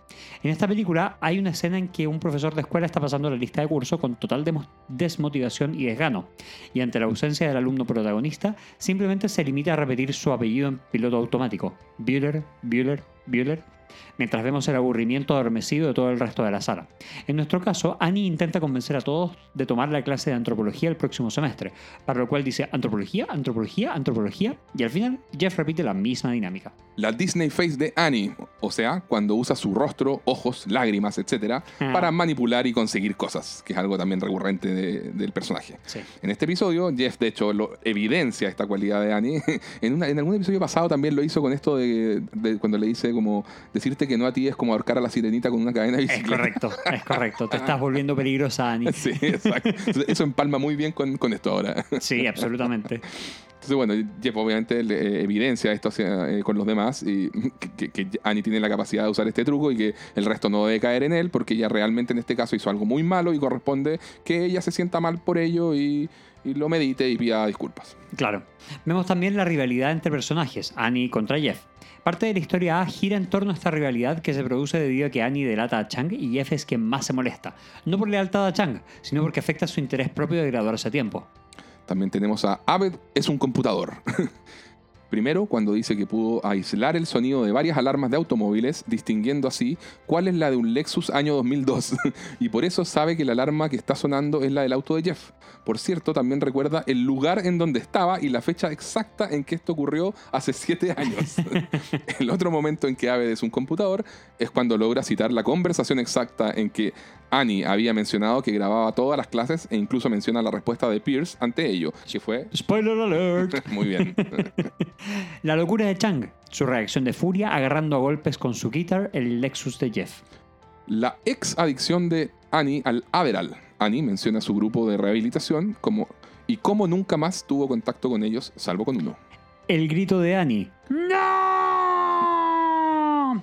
Hay un enorme grito desde la oficina de Chang que hace pensar al resto que Chang la está matando. Por cierto, acá también hay un callback, porque ese grito es sacado del episodio 5, cuando Chang les dice que alguien copió en el examen y que si el culpable no aparece, los va a reprobar a todos. Ahí Annie emite ese grito desesperado que ahora aparece sampleado en este capítulo. Este dato de trivia lo confirma la mismísima Alison Brie en el DVD. Es un sampling, mira, bien. Vamos a eh, analizar la historia de Bemig. Como temáticas, eh, bueno, habíamos dicho en el radioteatro que la idea de Troy descubriendo su talento natural para la plomería es una referencia a la película Good Will Hunting o En Busca del Destino de 1998. En aquella película se exploran temas como el conocerse a sí mismo o el reconocer nuestros propios miedos, traumas y aprender a enfrentarlos. También se exploran las relaciones humanas, como la amistad, la relación de pareja, familia, etc. Y el mensaje principal es la idea de salir a vivir la vida, a conocer y experimentar las cosas en primera persona, atreverse, equivocarse, reintentar, cambiar de rumbo, etc. Will, al ser un genio, cree saber todo gracias a los libros y a su capacidad de memorizar y entender rápidamente las cosas, pero le falta vivirlas. Te falta calle. Le falta calle, oye, deben tener menos calle que Venecia, oye. Bueno, llevado a este episodio, se toman algunas de estas temáticas de manera humorística para explorar al personaje de Troy. En vez de ser un genio matemático, Troy es un glamoroso genio de la plomería. La amistad con Abed también es una parte importante para que se atreva a hacer cosas.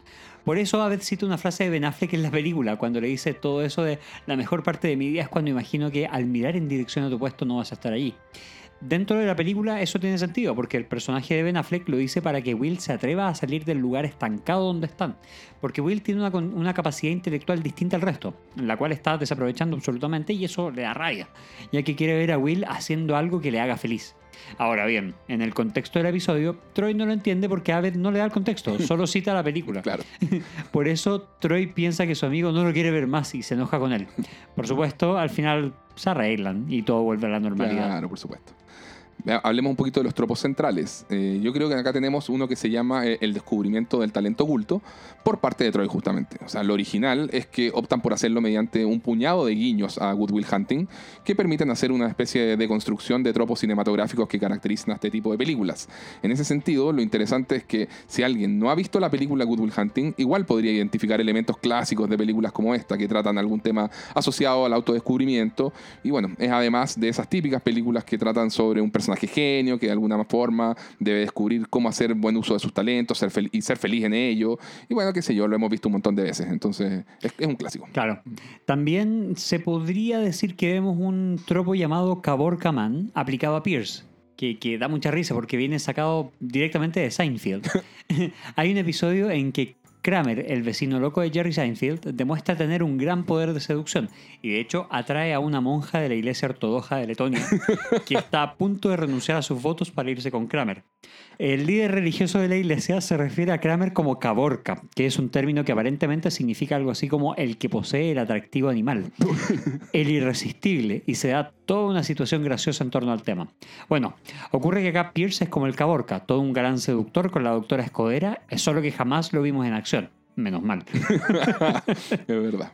Bueno, mal que mal ha estado casado siete veces. Sí, sí. Algo, algo sabe el hombre.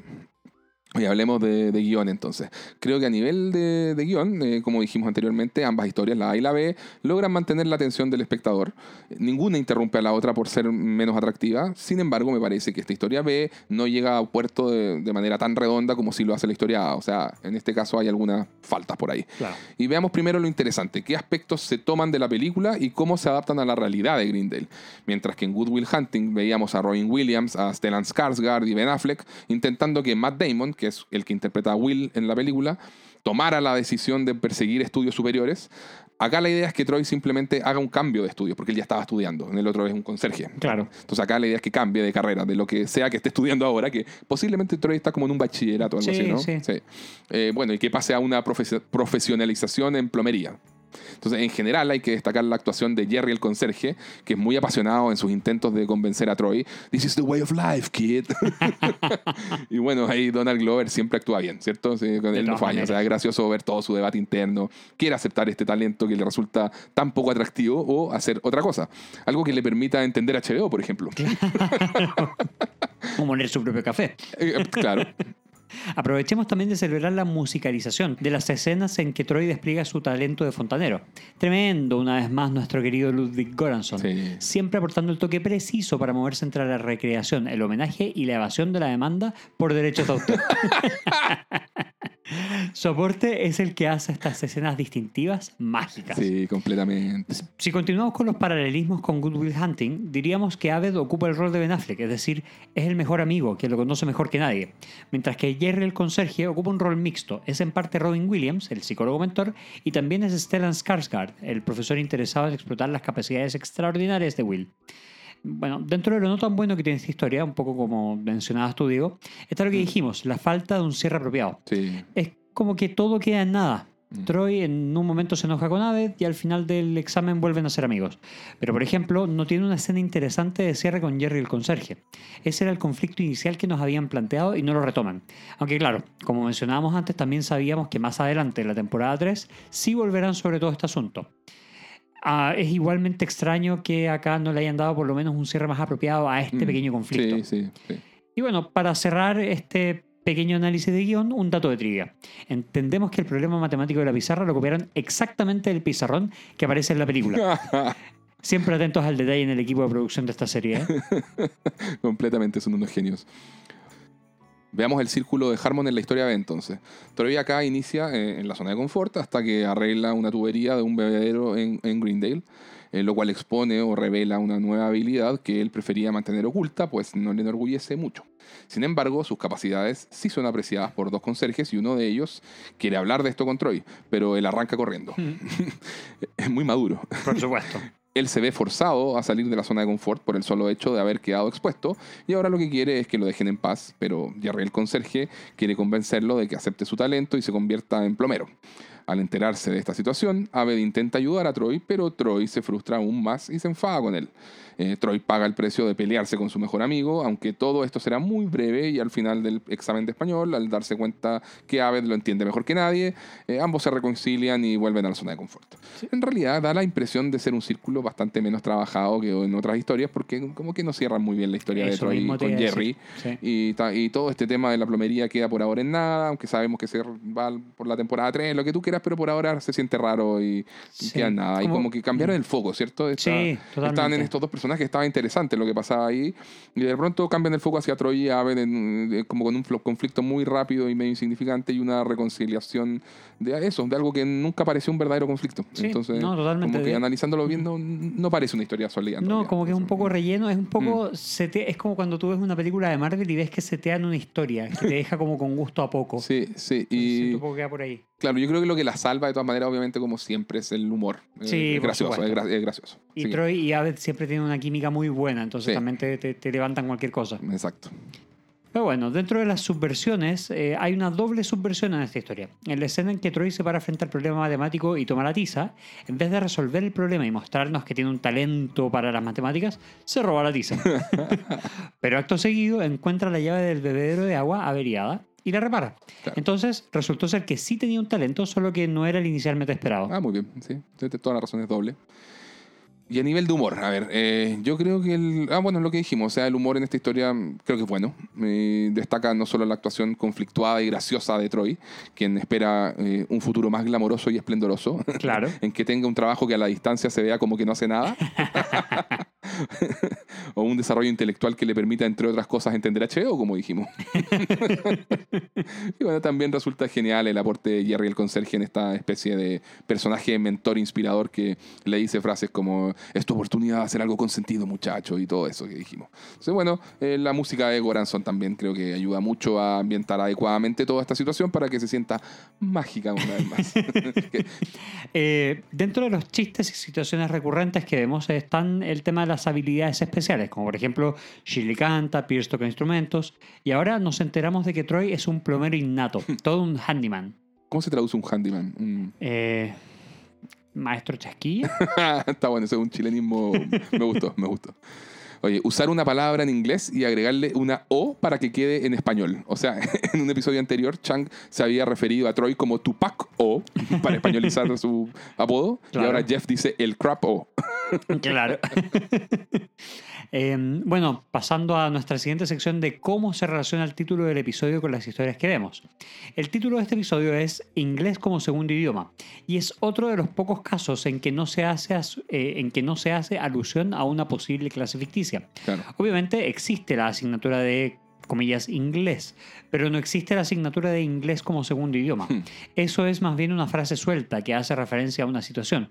Resulta que debido a la expulsión de Chang, ahora nuestro grupo de estudios tiene que estudiar tanto español para el examen de la doctora Escodera, que simbólicamente es como si, gracias al estudio intenso, pasaran a tener el español como idioma principal y el inglés, su lengua materna, como segundo idioma. Claro. Esa sería la explicación. Sí, tiene sentido. Oye, y veamos los elementos meta en la historia. Primero, eh, como señalamos, lo más meta de todo es la referencia a la película Good Will Hunting, por supuesto. Eh, de hecho, le preguntan, le preguntan en el DVD a Harmon si originalmente había más referencias todavía a la película, pero él dice que no, eso era todo lo que teníamos. Y, y también tiene otro elemento meta, el segundo que aparece en esta parte, es que el cierre del capítulo antes del Entag, cuando todos se van yendo luego de rendir el examen, se escucha a Abed de lejos decir, quiero que todos ustedes estén en mi próximo film. Esto es una muestra de que Abed está fascinado de tener a sus amigos con esta historia de crecimiento grupal que están viviendo. Al igual que nosotros los espectadores cuando los vemos a ellos episodio tras episodio. Qué bonito, Sí, maravilloso. Tremendo, tremendo. Oye, ¿y qué nos dicen estas historias respecto a la mirada de Dan Harmon? Vamos ahora al ¡Ah! Cinturón filosófico.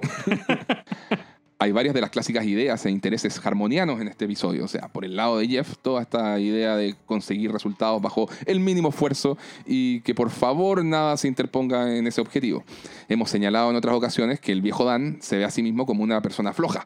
Nosotros ya hemos comentado que no lo creemos así, el tipo es un trabajólico, pero bueno, si eso piensa él sobre sí mismo, ¿qué se le va a hacer? Sí, claro. Y por el lado de Annie, todo el conflicto de, ocultar la verdad, de no ser sincera y auténtica en sus intenciones con el grupo, es algo que a Harmon le molesta mucho respecto a cómo percibe la realidad de su entorno, sobre todo el entorno profesional. O sea, muchas obras tratan la hipocresía en el mundo del espectáculo. Gente bonita, muchas sonrisas y supuestas buenas causas e intenciones, pero en forma tapada, el entorno es hostil, lleno de gente ambiciosa, dispuesta a todo por un objetivo de aprovechamiento personal. Entonces siento que es algo que inquieta constantemente al viejo Dan, porque él es un outsider, un bicho raro, muy creativo creativo, pero lleno de todas estas inseguridades y rencores, los cuales digamos que ha ido sanando de a poco. Es cosa de, hacer un seguimiento de sus entrevistas a lo largo de los años. Y bueno, además eh, de todo esto, Annie hace todo esto porque le da miedo quedarse sola teme perder a su grupo de amigos y esto también es sumamente harmoniano. O sea, de quien hemos dicho también que teme tanto a la vejez como a la soledad. Entonces, debido al mal carácter que tiene. Entonces, todas estas cosas le generan cierta inseguridad y ansiedad y ella finalmente lo vierte acá en, su show. Sí, de hecho, respecto a la historia de Troy, eh, el paralelismo con Harmon viene también dado por sus inseguridades. Troy no sabe bien quién es y qué es lo que quiere, no, no se define en el mundo todavía.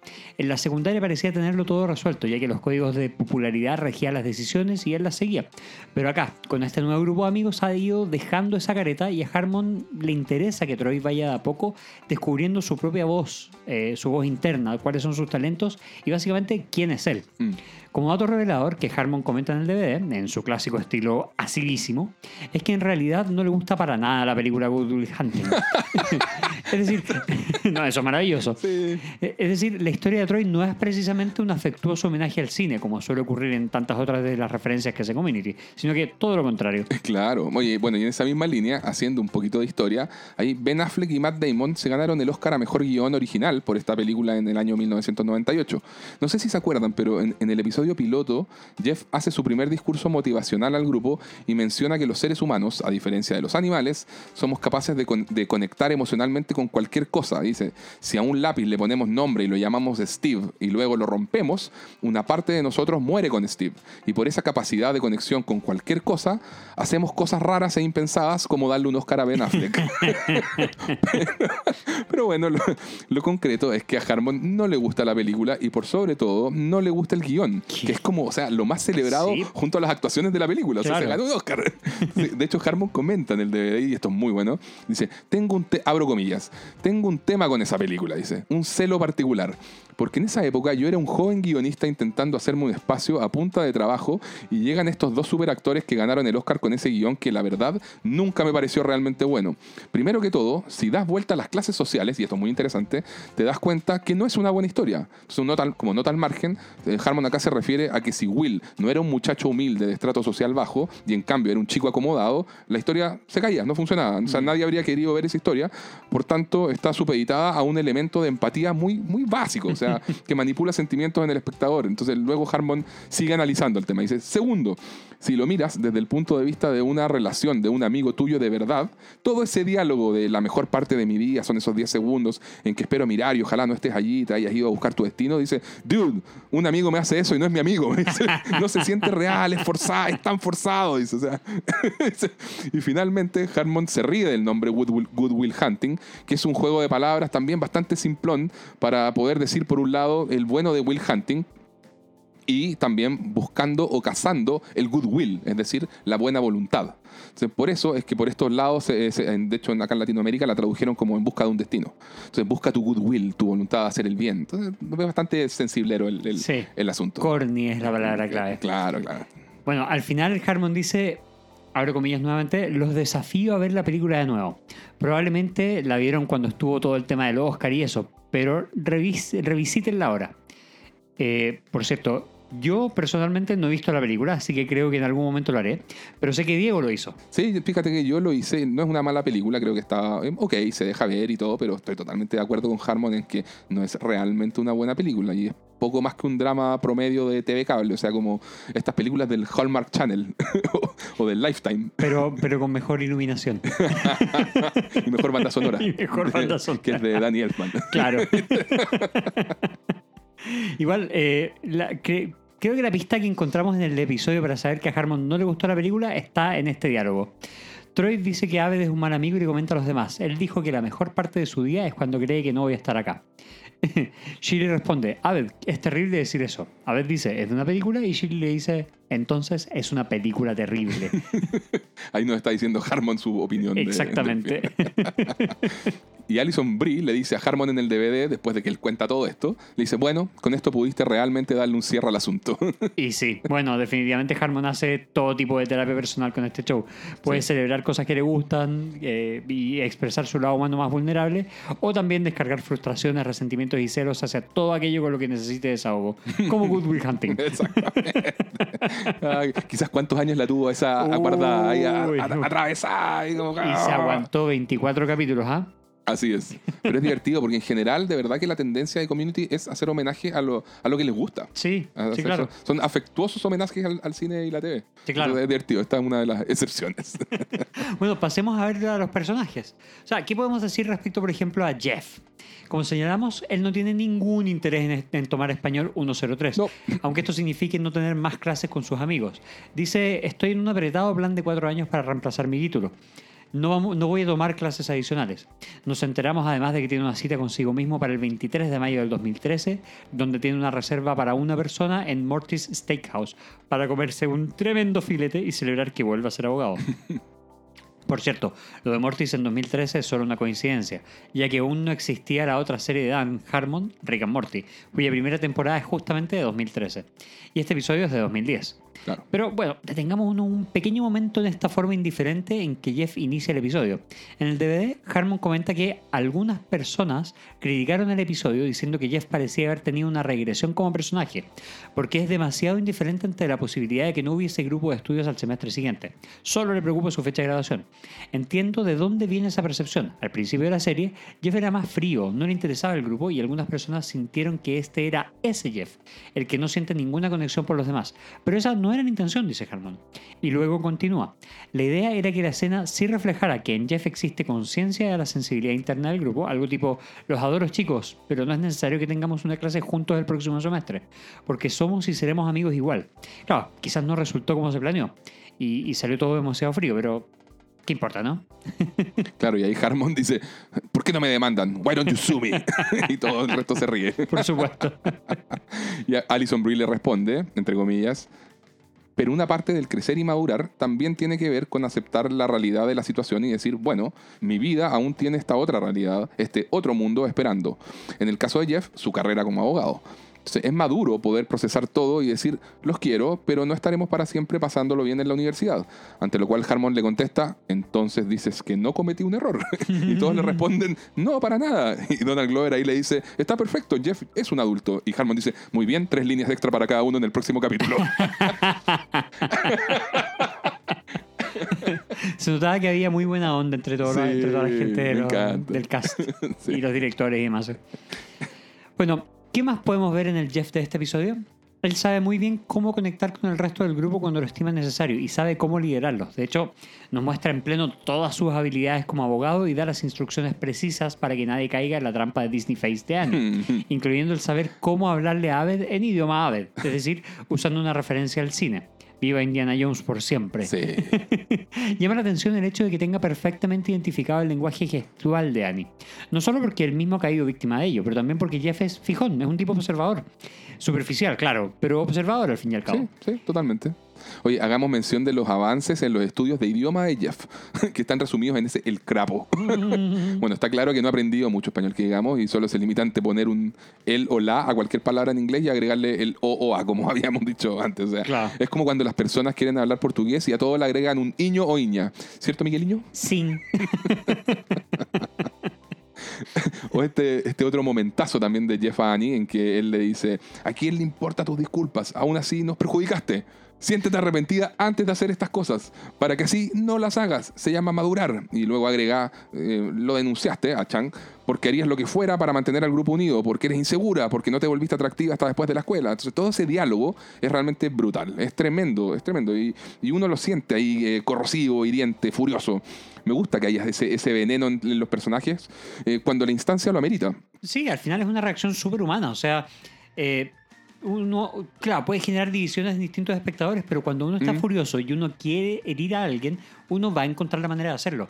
Y mientras más quiere y más conoce a esa persona, más herramientas va a tener para herirlo. Exacto. Entonces, claro, bueno, eh, algunos espectadores consideran que esto estuvo bien, que fue el remesón necesario y que cualquiera que estaría enojado, y pues si es que te hacen tirar un, un- un año de estudios por la borda. Pero para otras personas, Jeff se excedió al punto de sentirse un poco fuera de personaje, si se quiere. A mí no me parece así. O sea, lo que, lo que, reci- lo que decíamos recién. Sí. Eh, hay con qué herir y la frustración y el enojo de todo ese trabajo da como para ciertas para ciertas características, para ciertos tipos de personajes o de personas, da para, Sí. para llegar a esa parte. De- Y es una de las escenas más humanas del episodio. Y por eso, por lo menos, la mía también Es de mi favorita. De las favoritas, Sí, sí. sí, te pasa lo mismo entonces, claro. Oye, además, el fin- eh, al final, Jeff se redime y hace que todos vayan al rescate de Annie. O sea, quien podría ser asesinada por Chang. Bueno, pero Esta serie sabemos ya que, que se mueven algunas ideas un tanto extremas, eh, queridos auditores. Así que bueno, en general, creo que es un episodio de buena conexión entre ambos personajes e hizo sentido que fuera el episodio anterior al final de temporada, aunque originalmente este iba a ser el episodio 20. Sí. Luego lo cambiaron. Eh, digo que hace sentido porque claramente Jeff y Annie tienen un pequeño momento cuando ocurre todo el chiste de su look tipo agente de viajes versus profesora, ¿cierto? Y de hecho, bueno, ahí ambos sostienen la mirada y se incomodan un poco hasta que aparecen los demás. Sí, bueno, un dato curioso al respecto. En el DVD, Harmon se refiere a todo esto sobre el chiste de que Annie se viste como agente de viajes y su parecido con la blusa de la profesora Slater, ajá, en el episodio siguiente. Él dice, no fue algo intencional. Yeah, right. Ese es el peligro de que la gente interprete cosas. Se suponía que Annie usaba un blazer de otro color en esa escena y no sé qué pasó ahí. Y luego, y luego bromea. Equipo de vestuario, ya están avisados. Y bueno, volviendo a, Jeff, en el cierre, él vuelve a poner sobre la mesa la idea de Annie de tomar antropología el próximo semestre. Es más, incluso utiliza la misma forma que utilizó ella de hacer la pregunta esta de tres o cuatro veces de antropología, antropología, antropología, que como ya dijimos era un chiste recurrente de Community de acá a lo que sigue de la serie. Bueno, por último, un detalle que habla bien de Jeff. Chang le rompe el parabrisas, los vidrios y le abolla el Lexus. Pero sin que se diga nada, Jeff lo perdona fácilmente. Mm. No vuelve a salir el tema en episodios futuros. Hay un mínimo detalle de continuidad que mencionaremos luego, pero no hay rabia o una pasada de factura por las acciones de Chang. No por parte de Jeff al menos. ¿Cierto? Buen punto. Hablemos un poco de Annie, Miguel. O sea, por supuesto que iba a tener una grabadora para tener registro de todas las clases. es Annie. Es Por Annie. supuesto. Sí, sí, sí. En general, eh, me parece bien desarrollado el rasgo de personalidad de, de ella, eh, capaz de hacer lo que sea necesario, de ir al extremo ético incluso, con tal de conseguir un objetivo. Ella es determinada. Si tiene que tomar una clase a las 6 a.m., lo va a hacer. Si tiene que convencer al resto del grupo para que todos hagan el esfuerzo de ajustarse a los horarios de Jeff, lo va a hacer también.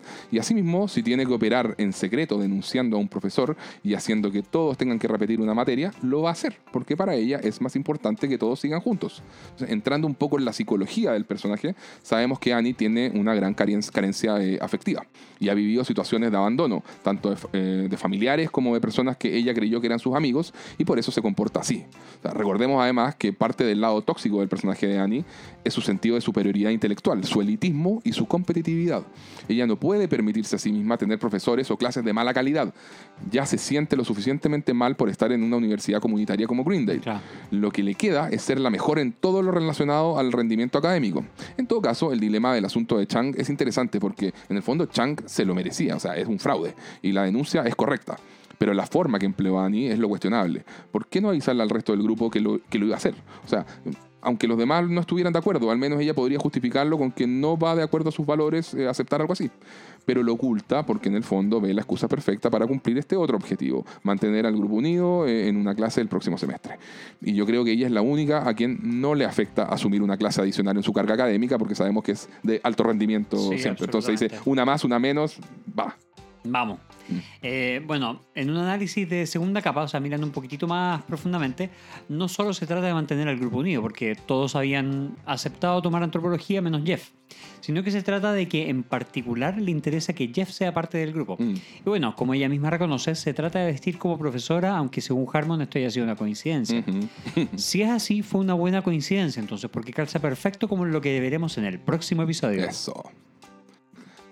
Hablemos de su Disney Face. ¿Qué podemos decir? Todos nosotros caeríamos víctimas de su hechizo de, de adorabilidad, ¿o no? Sí, absolutamente. Total, total. Sí, de hecho, en el DVD, Harmon al respecto comenta: Amo esa escena, Joel McHale incorporó eso de sus ojos comenzarán a parpadear rápido, pero jamás lo cerrará del todo. Muy buen y es la línea favorita del diálogo. y luego agrega, es el tipo de escenas que no podrías hacer al inicio del show porque aún no conoces a estas personas. Pero incluso si eres un espectador que ve el show por primera vez, la escena funciona igual. Porque los actores están tan cómodos en sus roles, los escritores entienden tan bien quiénes son y dónde están parados los personajes, que puedes contar cualquier historia en que estas personas solo conversan y resultará buena igual. Y estamos de acuerdo contigo, viejo Dan. Sí. De hecho, en lo particular, creo que la actuación de Alison Brie en este capítulo es sobresaliente. O sea, ella equilibra muy bien el humor con el drama, no solo por la capacidad histriónica demostrada en la mencionada Disney Face, sino también en cada uno de esos diálogos y los encontrones con Jeff. O sea, Alison es tremenda actriz. Sí, sí, sí. Y bueno, en el DVD Harmon tiene una frase que es muy buena. Dice, ¿qué tan inteligente es realmente Annie como para haber pasado un semestre entero sin darse cuenta de que no le estaban enseñando verdaderamente español? Tiene toda la razón. Oye, ya. Hablemos un poco de Troy. Ya, bueno, ya analizamos su historia, su talento oculto y las referencias específicas a Good Will Hunting. Eh, así que comentemos otros detalles. Por ejemplo, él cree que eh, la cita de Jeff consigo mismo para mayo del 2023 es para comprar un auto volador. Esa mente mágica de Maravillosa. ¿Cómo no quererlo, cierto? Oye, su mente de niño continúa cuando enojado por lo que hizo Annie, dice que alguien por favor haga que ella sea un hombre para poder golpearla. ¡Wow! Pero en la mente mágica del niño de Troy como que se Sí, justifica tiene que ser niño. Sí, exacto. Eh, Está desesperado además por no entender ninguna palabra de lo que dice la doctora Escodera y se pregunta por qué enseña español si es una doctora y bueno, que vaya a curar algo. Sí, igual la frase que a mí más me gusta de Troy en este episodio es, lo único que tiene sentido es esto, aprender ideas, para poder pensar y obtener un préstamo estudiantil y moler mi propio café y entender HBO. Estoy totalmente de acuerdo. y a mí me gusta que, lo- que- que los arreglos de llaves y cañerías que nos muestran son siempre escenas como de un segundo. ¿Te has fijado? Así como Sí. Troy solamente llega y aprieta una tuerca. Y, oh, hizo magia. Ojalá fuera tan fácil. Claro. Entonces, yo creo que está así, eh, fíjate, está hecho así en forma intencional. ¿no? O sea, no, no solo para economizar segundos del episodio, pero también porque es gracioso, es gracioso como en esta improbabilidad de solución tan rápida. Sí, claro, de todas maneras. Y además son muy buenos sus intentos de, de sofisticación. Como cuando le dice a Abed, seré sofisticado y no tendré empleo. O tendré un empleo que a la distancia parezca como que no hago nada. no falla también en hacerme reír. ¿sí? Grande Troy. Veamos a Aved. Bueno, es impresionante lo- todo lo que comentamos de cuando Aved reconoce la alarma del Lexus de Jeff porque el 2002 escuchó un igual. O sea, es parte de los superpoderes que le otorga su rasgo de personalidad eh, Asperger, aunque no esté diagnosticado oficialmente como tal. Eh, como cuando en el episodio 17 sacaba eh, el cálculo en un segundo de la cantidad de, ba- de bagels bagels, bagels. de bagels. Yo estoy con Brita, bagels. Entonces, a ver, contaba la cantidad exacta en un segundo de bagels que caían al piso, tal como en la película Rainman, Hashtag Team Brita. Tim Brita, siempre. Me gusta el hecho de que Abed crea ser inmune a la Disney Face de Annie porque solo se relaciona con las personas a través de películas, pero apenas ve a Annie con sus ojos grandes humedecidos por las lágrimas y sus labios temblorosos, Abed cae hipnotizado. Y como dijimos, ahí Jeff tiene que sacar a Indiana Jones al rescate para que Abed se tape los ojos y sobreviva a esta manipulación de adorabilidad. O como cuando le hace notar a Shirley que se acaba de hacer un You Go Girl a ella misma. Qué falta de tino. Ahí uno ve la falta de empatía que él tiene. Sí, Chile se pone triste. o- Sí. Sí, a nivel de historia participa poco, pero intenta ayudar a Troy. o por lo menos desde su mirada, ¿no? Claro. Que le dice, sé que podría ser un promero y bueno, no deja pasar la oportunidad de apropiarse del rol de Ben Affleck, el amigo Matt Damon en Good Will Hunting. Claro, como que ve la oportunidad y salta al barco de inmediato. Por supuesto. Dice, oh, oh, esto suena a una película conocida. Oh, oh, Voy. voy, voy. Hablemos un poquito de, de Brita. Acá, bueno, ya lo dijimos, Brita le intenta hacer ver a Annie que su comportamiento fue un tanto psycho, Due- dueña del control de la situación y poco empática con los intereses de los demás. Y consideremos que quien lo dice es la persona que hace pocos episodios atrás mató a una rana y, botó un cadáver humano por la ventana del laboratorio de Greendale. ¿ah? Accidental, sí, pero estaba dispuesta también a inculpar a Jeff con tal de no ser ella la aguafiestas. Así que, en fin, digamos que tiene tejado de vidrio para opinar acerca de comportamientos psicos. Sí, igual es entretenida la parte donde se ponen a hablar todos en español y, y- y muestran que igual de algo sirvió el estudio de última hora. O sea, cuando le dicen, nuestra amiga se está muriendo y ella dice, ah, Annie se está muriendo, vamos, rápido.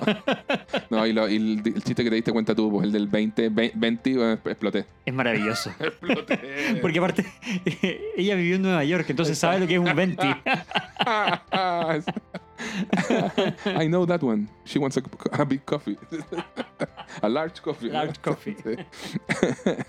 Sí. bueno, no hay, creo que no hay mucho más que decir de Brita en este episodio. Su rol es muy secundario, Sí. y lo cual es raro viniendo justo después del episodio del paintball. O sea, lo típico, lo que habría hecho cualquier otra sitcom, yo creo, hab- habría sido retomar parte de la atención eh, Brita Jeff, ¿cierto? Pero se, Claro. lo, se lo fueron guardando ahí para el final de temporada. Uh. Bueno, Shirley tampoco tiene mucha participación en este episodio. Igual da risa como cuando la usan para, para lanzar chistes oscuros. Sí. Pierce, bueno, su frase del spoiler alert, cuando en realidad quería decir nerd alert, para enganchar con el humor de los más jóvenes, ¿cierto? Es de esos, de, todos estos, de esos detallitos que van reafirmando las motivaciones del personaje capítulo a, a capítulo, sus ganas de encajar. Claro. Entonces, notable también cuando Chang le pide que cierre la puerta y por supuesto la cierra, pero quedándose él adentro. Ahí donde viene el, el saltito. Entonces, bueno, otra vez es, es su intento fallido de que no lo excluyan y de enterarse de lo mismo que se enterará Jeff, a quien evidentemente admira. Por supuesto. En esa escena en que el decano comunica niños, les tengo una mala noticia, bueno, en realidad también es mala para la gente mayor, Pierce, por supuesto, no se da por, alumi- por- por, eh, aludido, mira extrañado a ver si le están hablando a otra persona, y eso es muy gracioso. Entonces, claro, él no, jamás se va a reconocer a sí mismo como viejo, y él siempre quiere que no se note la diferencia de edad con respecto al resto del grupo y pasar como uno más del campus. Siempre me da risa esa parte en, en que le pregunta a la doctora Escudera qué materia va a entrar en el examen final y ella le responde en español, por favor. Y él le dice, si sé que es en español, tontita. Un maestro de la desubicación, ¿ah? Bueno, y además es el único que no siente asco de imaginar que Annie es Paul Giamatti. Pobre Paul Giamatti. es verdad, sí. le llegó gratis. Es Sí, como, como a Tim. Belushi hace unos Sí. capítulos atrás. Oye, ¿y cuántas veces Jeff habrá tenido que despertar a Pierce para que claramente ya sepa cómo hacerlo? Sí, la técnica está depurada, ¿no? Demanda por discriminación. Preposterous. Excelente chiste también. Oye, lo más importante, creo, sin duda, bueno, es que Pierce al final es el héroe tapado. En Claro. este episodio, Pierce salva el día y el semestre completo de español para todos. Por supuesto. Tremendo. O sea, la, la doctora Escudera, que la veíamos al principio tan rígida, severa, y pasa a ser coqueta. y por Pierce. Sí, gracias a Pierce. No, tremendo. Bueno, respecto a Chang, nos enteramos de que inventó su título de profesor de español, por notoria negligencia del decano en todo caso, que ha, y que ha sostenido el cargo gracias a frases sueltas de la serie de TV Plaza Sésamo. O sea, ¿qué, qué está pasando ahí? y, y es divertido, eh, es divertida esa parte en que quiere hablar en privado con Jeff y en vez de salir ellos dos un rato afuera a conversar, hace que todos los demás salgan de la sala. Sí, Más aún teniendo oficina. Sí, es cierto. O sea, y, y es tan deficiente como profesor que les dice, si alguien pregunta algo, digan que los mandé afuera a aprender cosas. O sea, ¿qué es eso? Oye, y después le pide ayuda a Jeff e intenta ah, aprender sus trucos en ese notable diálogo de dos preguntas. ¿Dónde conseguiste el título? ¿Podrías haber prevenido el ser atrapado y cómo? Y la respuesta de Jeff es genial. O sea, una pregunta, ¿dónde aprendiste a contar preguntas? No, ahí tiene varios momentos, como que el que jura que su fracaso como músico se debe a que el mundo no estaba listo para ver un asiático toman- tocando el guitar, o cuando se vuelve loco y empieza a agarrar a guitarrazos el auto de Jeff con lentes protectores, porque la seguridad es lo primero. Sí, claro. Y, y que cuando comenta que les estaba enseñando Klingon. Muy buena también. O, o, por último, ya cuando nos enteramos de que según él sufre una condición por la cual se pedorrea sin el mayor decoro, con un, camu- un camuflaje muy malo, echando la culpa a la silla. El viejo truco de echarle la culpa a la silla. Sí. Bueno, dentro de toda la locura del personaje, está bueno que al final se muestra agradecido de la ayuda de Annie para poder un poco replanificar su vida y cómo va a seguir dentro de la serie. Ajá. Encontrar un nuevo trabajo, mantenerse estudiando en Grindel para obtener un título como profesor y tomar clases de música. Aunque todos quienes hemos visto la serie sabemos que las cosas se van a desviar solo un poquito del plan. La intención era buena, por lo menos. La mente de. Chang es otro asunto. Oye, fíjate que mucha gente que reacciona a este episodio en YouTube piensa que todo se estaba construyendo para eliminar al personaje del show. O sea, como esto no ocurre, es divertido ver las, reacciones, eh, ya sea alegría o frustración. hay, gente, Claro. hay gente que de verdad detesta a Chang, así como otros detestan a Pierce o incluso al decano, cosa que me parece eh, insólita. Puedo entenderlo si me pongo empático. Claro. No lo comparto, pero puedo entenderlo. eso. De hecho, el decano es mi personaje favorito en cuanto a graciosidad, pero bueno. Eh, está claro que el objetivo de, de Harmon y compañía era reinventar a Chang para la segunda temporada y este fue el puntapié inicial para ello. O sea, hay que recordar que Harmon estaba aburrido de seguir escribiéndole diálogos como profesor de español. Sentía que el chiste ya, está, ya había sido bueno, pero que ya estaba gastado. Sí, claro. De hecho, en el DVD, Alison Brie le pregunta a Harmon cuándo decidió que Chang eh, dejaría de ser profesor. Y él le responde bastante avanzada la primera temporada. Chang es un personaje bastante demente y teníamos ideas locas para él en la temporada 2. Bueno, como decíamos antes, queremos mucho a todos los personajes de la serie. Sí. Entonces, nos alegra bastante que los mantuvieran a todos para la segunda temporada, aun cuando maneras. exploraran nuevos caminos con cada uno de ellos. Sí, de todas maneras, totalmente. Hablando un poquitito del personaje más gracioso según Diego, desde el comienzo el Dean Pelton tiene las buenas intenciones de apoyar a los estudiantes en sus exámenes finales y por eso decide implementar un ambiente sano, un ambiente libre de distracciones, con sonidos de la naturaleza por altoparlante para transmitir paz y tranquilidad. Pero bueno, siendo el personaje que es, entre esos sonidos aparecen cosas como una matanza de antílopes en Dutu, que por cierto es el lado B del álbum, cosa que es maravillosa. Y bueno, ya mencionamos todos sus intentos de frases inclusivas, pero por sobre todo su negligencia, que esta vez colisionó con su corrección política. O sea, no hizo el trabajo debido de revisar los antecedentes de Chang porque le creyó el argumento de que era racista dudar cuando un hombre chino le dice que es profesor de español. O sea, dentro de sus buenas frases está muy buena aquella cuando observa todo el intercambio de la doctora Escudera con, la clase. Escuchen esta ida y vuelta. Es como estar en una embajada. Me encanta. Como, que, como que está muy orgulloso él y convencido de la calidad educacional de, de Green Day. Sí, sí, sí, sí, sí. De hecho, en- en el DVD, Ken Jeong dice, entre comillas, admiro a Jim Rush. Es el actor con mejor timing humorístico con el que he trabajado. Crack. Sí. Un tremendo. Bueno, ¿qué personajes aparecen por primera vez? Tenemos primero que todo a Jerry, el conserje, que está interpretado por Jerry Minor. ¡Wow! Este es su debut en la serie. Apareció en seis episodios en total de Community entre la temporada 1 y la 5. Tiene 105 créditos de actuación en IMDb. Apareció, por ejemplo, en 20 episodios de Saturday Night Live o como invitado en el show de Jimmy Kimmel. También eh, ha estado en varias series, principalmente comedias como Reno 911, Bob's Burger, How I Met Your Mother. Ahí es King Charles, no sé si te suena. No, yo no me acuerdo de eso. No me acuerdo. En The Office es Brandon en dos episodios. Tampoco me acuerdo. También ha estado en Key and Peele, un programa humorístico que a mí me gusta mucho. En Arrested Development, otra serie favorita. Ahí donde interpreta al Officer Carter en cinco episodios. También ha estado en Brooklyn Nine-Nine, en Eastbound and Down, en varios episodios. En Unbreakable Kimmy Schmidt, Dr. Ken, Big Mouth y Superstore, entre otras series. En el cine participó en la comedia Anchorman de 2004, protagonizada por Will Ferrell. Me encanta esa película, que es un- de hecho un favorito personal del cine de humor. También apareció en una joya cinematográfica como La Máscara 2, Quack. también en la película Semi-Pro del 2008, también junto a Will Ferrell. En Drill Bit Taylor del 2008, protagonizada por Owen Wilson. En I Love You Man del 2009, gran comedia también con Paul Rudd Sí, tremenda. y Jason Segel. Paul Rudd, que también ha recibido uno que otro dardo en, en Community. Por supuesto, Injustamente, en nuestra opinión, porque somos fan de Paul Rudd, ¿cierto? Por supuesto. Bueno, y también eh, Jerry Minor estuvo en Funny People del 2009, esa de Adam Sandler y Seth Rogen. Además, es guionista. De hecho, estuvo nominado al Emmy por Saturday Night Live. Creo que es un buen personaje de Jerry. Me, me encanta el detalle de que atraiga a Troy con un pastel y con una válvula desmantelada. de hecho, en el DVD, eh, Donald Glover eh, comenta, Jerry Minor es un tipo hilarante. sí.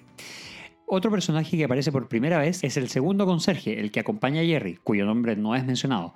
Lo interpreta Will Harris, quien tiene 29 créditos de actuación en IMDb. Ninguno relevante, así que sigamos, Miguel. Y por último, otro personaje que aparece es un tremendo personaje que vemos por muy poco tiempo, que es la doctora Escodera, interpretada por la actriz de origen cubano-americano Marlene Forte. Ella viene del mundo del teatro, no solo como actriz, sino también como directora. Fue parte de los miembros fundadores de una compañía de teatro llamada Labyrinth en Nueva York, donde entre sus compañeros hubo personalidades como los actores Sam Rockwell y el fallecido Philip Seymour Hoffman. Además, ha tenido varias incursiones menores en TV y cine, con 105 créditos mencionados en IMDb. Destaquemos algunas de sus participaciones como actriz invitada en series como La Ley y el Orden, La Juez Amy, Walker Texas Ranger, sí, la serie de Chuck Norris. Nip Tuck, CSI, CSI Miami, Bones, The West Wing, Criminal Minds, ER, Lost en la temporada 5, episodio 13, El hombre de Tallahassee, ahí interpreta a la detective Mason, Castle, The Mentalist, Dallas, NCIS, Fear of the Walking Dead, Altered Carbon y Superstar. En el cine tuvo un rol secundario en Star Trek, la del 2009, y recientemente la vimos como la madre de Ana de Armas en la película Puñales por la espalda o Knives Out de 2019. Muy buena película. Sí. Hay que decir que me encanta el rol de la doctora Escudera. Sí. Este fue su único episodio y ojalá hubiera aparecido en más. Sí. Mm. Había algo ahí que marcaba una presencia intimidante. ¿eh? Había un buen personaje a explorar. Además, era un interés romántico para Pierce, al menos por un puñado de episodios. Pero bueno, no se dio. Es interesante preguntarse cuánto tiempo duró esa relación con Pierce, aunque no lo hayamos visto. Sí. Por cierto, hay frases que son demasiado hechas como traducción literal eh, del inglés al español, como por ejemplo cuando dice falla el examen, que Claro. vendría traducido del inglés fails the exam. O sea, lo correcto en español sería decir reprueba el examen. Así que lo siento, pero en ese aspecto, reprobada, doctora Escudera. ¿no? Ella falló el examen. Ella falló el examen. en todo lo demás, la adoramos. Sí. bueno, hay un detalle gracioso. ¿ah? En el DVD, Donald Glover comenta que en la mitad de ese discurso endurecido de la doctora Escudera, me di cuenta y pensé, maldición, me siento un poco atraído hacia ella. Sí, me gusta cuando las mujeres me gritan.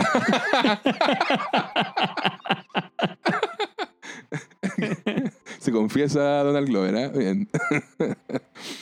bueno, veamos qué personajes secundarios retornan. Tenemos a Starburns, eh, interpretado por el gran Dino Stamatopoulos, el amigo del alma de Dan Harmon. Una vez más se hace presente. Esta vez tiene ese gran chiste de sí, todos somos amigos de Hannah. We Ah, love. Hannah. We love Hannah. bueno, y en el DVD Alison Brie comenta que los fans le escribían por Twitter Hannah, we love you. Genial. Ken Jeong agrega, Starburns, mi personaje favorito del show. A veces simplemente de solo verlo en el set me daba risa. Y él me decía, ¿qué diablos te pasa, Ken? Y esto, y esto es maravilloso. Harmon le responde, básicamente lo único que hice fue incorporar a mi drinking buddy, o sea, a mi amigo de tragos, en el show. y esto es efectivo porque como decimos, Harmon y Dino Stamatopoulos no, no solo son amigos en la vida real, también tienen una empresa juntos. Y bueno, además Dino ni siquiera es actor y nunca estuvo muy interesado en interpretar a Starburns. O sea, lo hacía solo porque Harmon se lo pedía. Bueno, y por otra parte, vuelven los guardias de seguridad del ENTAC del episodio 6. ¿Se acuerdan? Cuando Abby y Troy se apoderan del micrófono de anuncios del decano y llegan dos guardias a la recepción y resulta que son justamente un afrodescendiente y un árabe. claro. Y Abed con la mano hace como si estuvieran frente a un Sí, espejo. sí, sí, la del espejo. Sí, sí. Exactamente. Bueno, ahora vuelven a aparecer por un segundo y les disparan los shocks eléctricos a Jeff y Chang.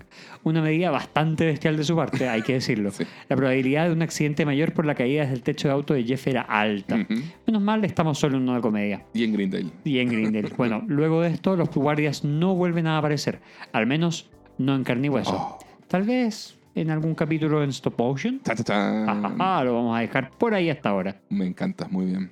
Los escenarios, tenemos los escenarios recurrentes como la sala de estudios F, la sala de clases de español, el estacionamiento de Greendale, los pasillos de Greendale, el baño de los estudiantes, la oficina del señor Chang, que de hecho esta fue su última aparición. Adiós. Adiós oficina del tigre. y no tenemos escenarios nuevos en este caso. Así como tampoco tenemos canciones que hayan sido especialmente referenciadas. Perfecto, entonces pasemos a la trivia y los datos anexos. Cuando todo el grupo le dice a la doctora Escodera que tienen que ir a ayudar a su amiga Annie que se está muriendo, varios miembros del grupo dicen una frase en español que tiene algún sentido con la situación. Pierce, en cambio, dice Tierra del Fuego. Como muchos sabemos, Tierra del Fuego es un archipiélago ubicado en el extremo austral de América del Sur, cuyo territorio está dividido soberanamente entre Chile y Argentina. Pero, pero, pero, hay además una referencia meta escondida en todo esto, porque Chevy Chase, Pierce, actuó en la película Fletch de 1985, en donde su personaje tiene una escena en que le agradece a unos meseros de habla hispana usando en forma random las palabras Sierra del Fuego, y posiblemente era una mala pronunciación de tierra que luego corregiría en Community. Viva Tierra del Fuego, viva Tierra del Fuego. Vamos. La fecha inamovible que menciona Jeff del 23 de mayo de 2013 sería para celebrar su graduación y en un nivel meta podría haber sido también la fecha de emisión del episodio de la cuarta temporada en que efectivamente los personajes se iban a, graduar. Esto debido a que cada temporada de la serie equivalía a un año de estudios en Greendale y probablemente tenían un plan de trabajo a solo cuatro temporadas. Sin embargo, la, la fecha que predijeron jamás ocurrió, debido a que la cuarta temporada fue acortada a solo 13 episodios con un estreno aplazado de octubre de 2012 a febrero del 2013. La real fecha del final de la temporada 4, episodio en el cual Jeff se gradúa de Greendale, fue el 9 de mayo de 2013. Como bien sabemos, la serie igual tuvo dos temporadas adicionales, también en una versión acortada de 13 capítulos cada una. Para referirse a la situación de que Annie tiene una grabadora con la cual guarda registro de todas las clases, Pierce equivocadamente dice spoiler alert, alerta de revelaciones, cuando en realidad lo que quiso decir era nerd alert, alerta ñoña. Ahora, igualmente la situación de Annie grabando las clases sí contenía un spoiler de lo que venía más adelante en la historia, en el sentido de que fue ella quien grabó a Chang y generó su destitución como profesor, lo cual causó además su propia salida del grupo de estudios. Y aquí añado un pequeño detalle más sobre la grabadora de Annie. Si ustedes se fijan en la escena del diálogo entre Jeff y Chang, van a ver que esa grabadora aparece y desaparece dependiendo de cuándo haya sido la toma. Muy bien. Presten la atención. Eh, siguiente. Aved identifica el auto de Jeff como un Lexus del año 2002, pero en la realidad ese modelo es el IS de segunda generación. Recién comenzó a fabricarse el 2005. El libro de español que vemos sostenido por la doctora Escodera aparece también en el capítulo piloto, en el episodio 17 y posiblemente en varios episodios más. O sea, el libro se llama Dos Mundos, Comunicación y Comunidad, y es un libro real de la editorial McGraw-Hill. De hecho, lo tenemos. Fue un generoso regalo que nos envió nuestro amigo Víctor desde Panamá. Acá lo tenemos, decorando el set desde donde hacemos el podcast. En la escena en que Chang aparece mostrándole a Annie los efectos que puede hacer con su guitar, vemos que la correa o banda con que, su- con que lo sujeta posee un diseño y patrón de colores, naranjo con rayas negras, para referenciar su apodo clásico, el tigre chino. Si recuerdan, la metralleta de pintura que utiliza Chang en el episodio del paintball posee el mismo diseño atigrado. Annie, para justificar sus intentos desesperados por mantener al grupo unido, comenta que de todo su grupo de rehabilitación, la única persona con que ha mantenido contacto es un tipo que hace collares de tapitas de botellas. En esa misma escena vemos que Annie está usando un collar de tapitas de botellas. Qué tierno y triste a la vez Annie. Sí. Un detalle de continuidad. En el episodio piloto, Abed dice que Brita se parece a la actriz Elizabeth Shue. En este episodio dice que la Disney Face de Annie no le afecta, pero al observarla sí comienza a verse afectado. En un capítulo posterior nos enteramos de que Abed sufre de face blindness, conocido también como prosopagnosia, que consiste en la dificultad para distinguir una cara conocida. La persona sabe que lo que está viendo es una cara, pero ha perdido conexión entre lo que ve y la parte de la memoria que se dedica a la identificación y asociación entre ese rostro y una persona determinada. Por esto, Aved usa trucos particulares para saber quién es quién. Ahora, como que todo esto se contradice con otros varios momentos del personaje. Y bueno, Sí, claro. cosas que pasan. Sí, sí. En el episodio 5, durante el juicio a Brita en la piscina, el profesor Duncan tiene una placa que dice Profesor Duncan, mientras que la de Chang solo dice Señor Chang. Ahora, en este episodio 24 nos enteramos de que Chang nunca tuvo título de profesor y por tanto hace sentido con lo del episodio 5, de, de que siempre lo oculta y nunca se hace llamar así tampoco.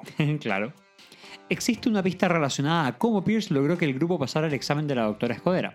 Fíjense que vemos a Pierce durmiendo en el suelo antes del examen, con un libro abierto sobre el estómago titulado Talk Dirty Spanish. Traducido sería algo así como hablar español sucio.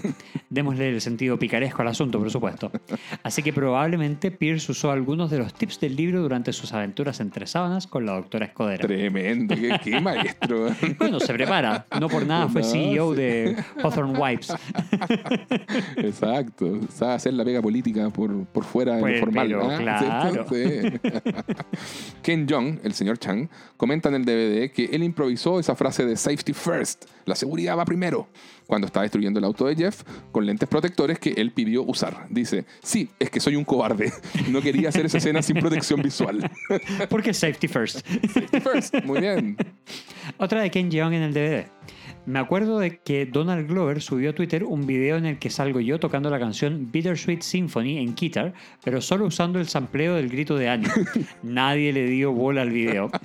Luego Donald Glover comenta, una lástima, no todos los días se ve a un asiático tocando The Verve en guitar. En ese momento se suma Harmon a la conversación y dice, me encantaría hacer algo con Chang y Pierce teniendo una banda. Ambos tocan instrumentos. Ken Jeong responde, no se puede, ambos tocamos teclado. Habría un conflicto natural. Pero Harmon insiste, ¿un conflicto natural o simplemente la mejor banda del mundo? Donald Glover, entusiasta, dice sería asombroso. Y, y Harmon remata con el eslogan, sin batería, sin guitarra, sin actitud. es una pena que esto no lo hayan desarrollado en algún episodio futuro, ¿no? Missed opportunity. Oportunidad desperdiciada. No, tremendo. Oye, en el DVD Harmon confiesa, en realidad no teníamos un final para esta historia. Yo estaba ocupado trabajando en el episodio del paintball, así que no tuve tiempo de supervisar todas las cosas como me habría gustado.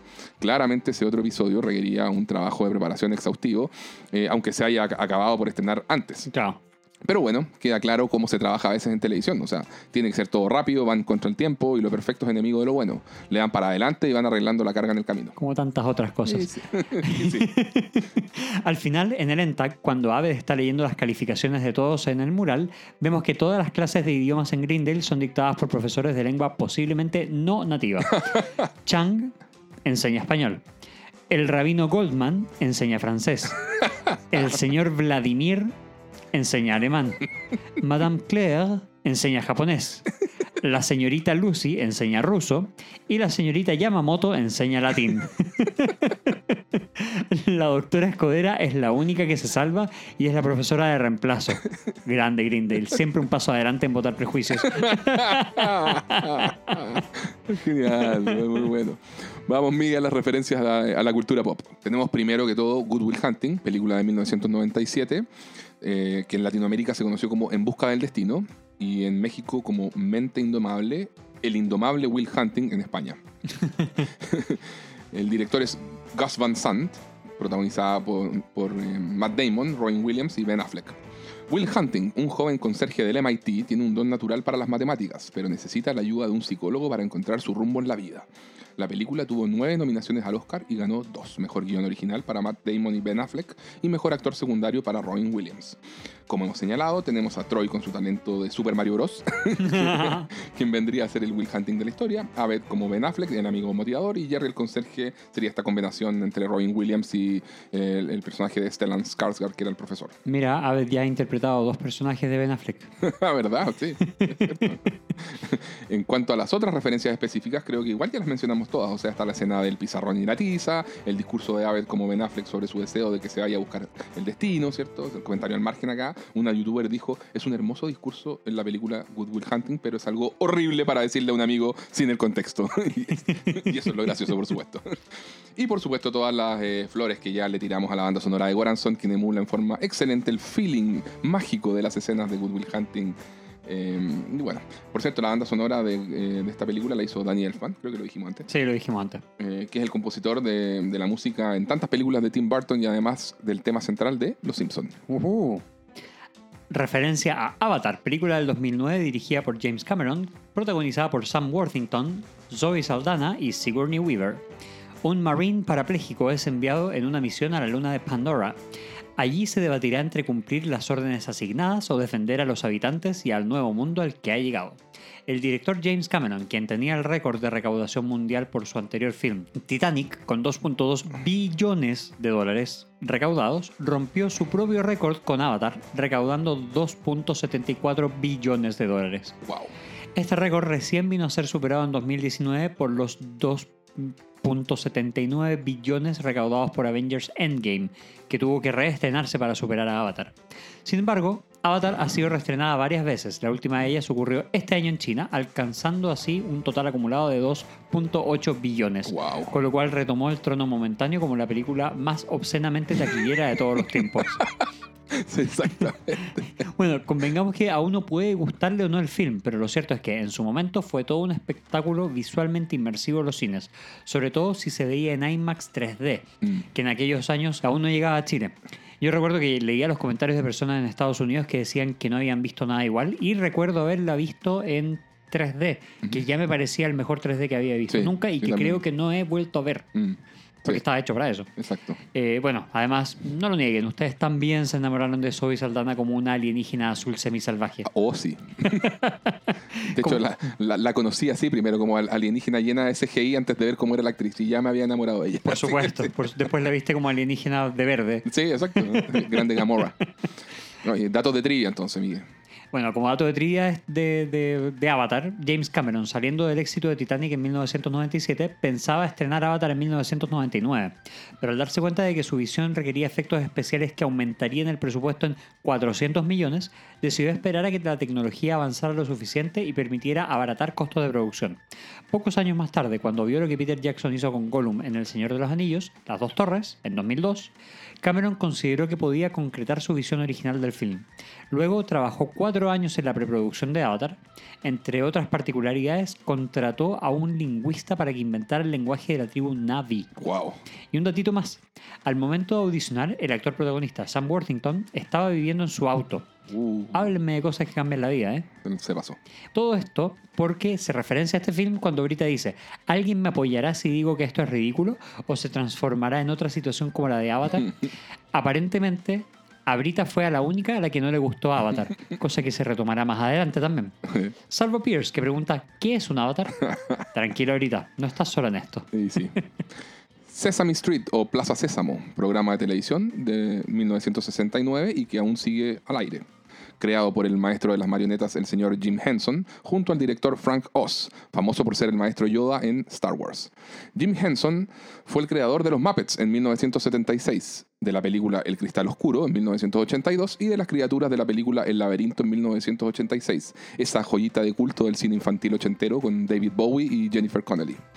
Como dijimos en el episodio anterior, lo más impresionante de Plaza Sésamo es que lleva más de 50 temporadas al aire y personajes como Big Bird, Elmo, Bert y Ernie siguen teniendo llegada entre los más pequeños. Bueno, este querido show ya fue referenciado por Harmony compañía eh, en los episodios 7, que fue el de Halloween, y en el episodio 17, el del pool. En ambos casos, esto ocurrió durante el ENTAG. En esta oportunidad, en cambio, vemos que el señor Chang confiesa estar apoyándose en frases de Plaza Sésamo para enseñar el poco español que sabe. Un detalle y revelación que, en mi opinión, vale oro.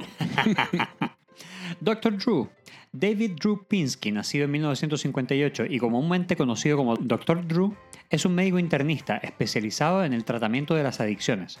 Se dio a conocer en los medios, primero en la radio con el show Loveline, pero al poco tiempo saltó a la TV, en programas como Dr. Drew on Call y Life Changers. Sin embargo, el verdadero éxito vino en 2008, ayudando a celebridades a rehabilitarse de sus adicciones en su show Celebrity Rehab with Dr. Drew, el cual continúa emitiéndose.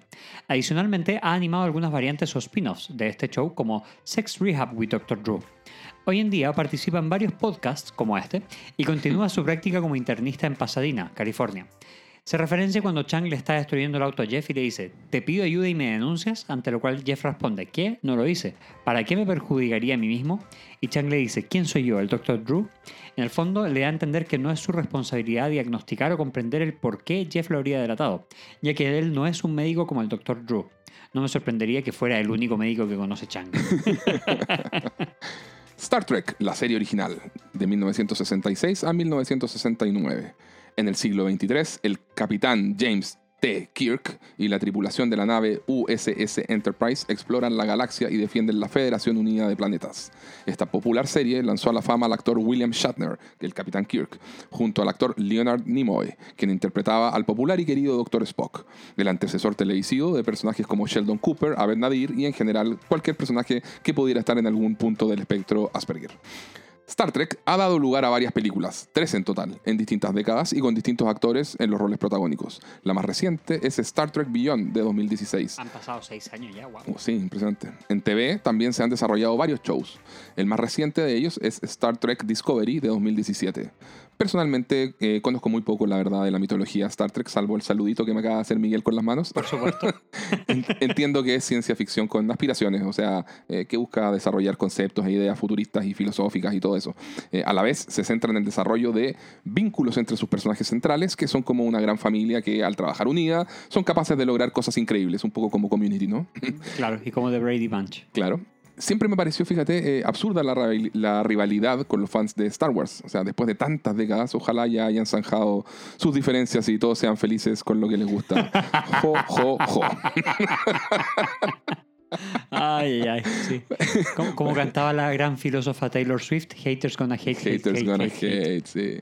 Bueno, por ahí en el episodio 9 habían hecho ya una referencia a Star Trek y ahora es Chang quien confiesa que en algunas ocasiones se les estuvo enseñando Klingon en vez de español. por cierto, eh, para quien no lo sabe, el Klingon es el idioma que habla la raza alienígena del mismo nombre en Star Trek.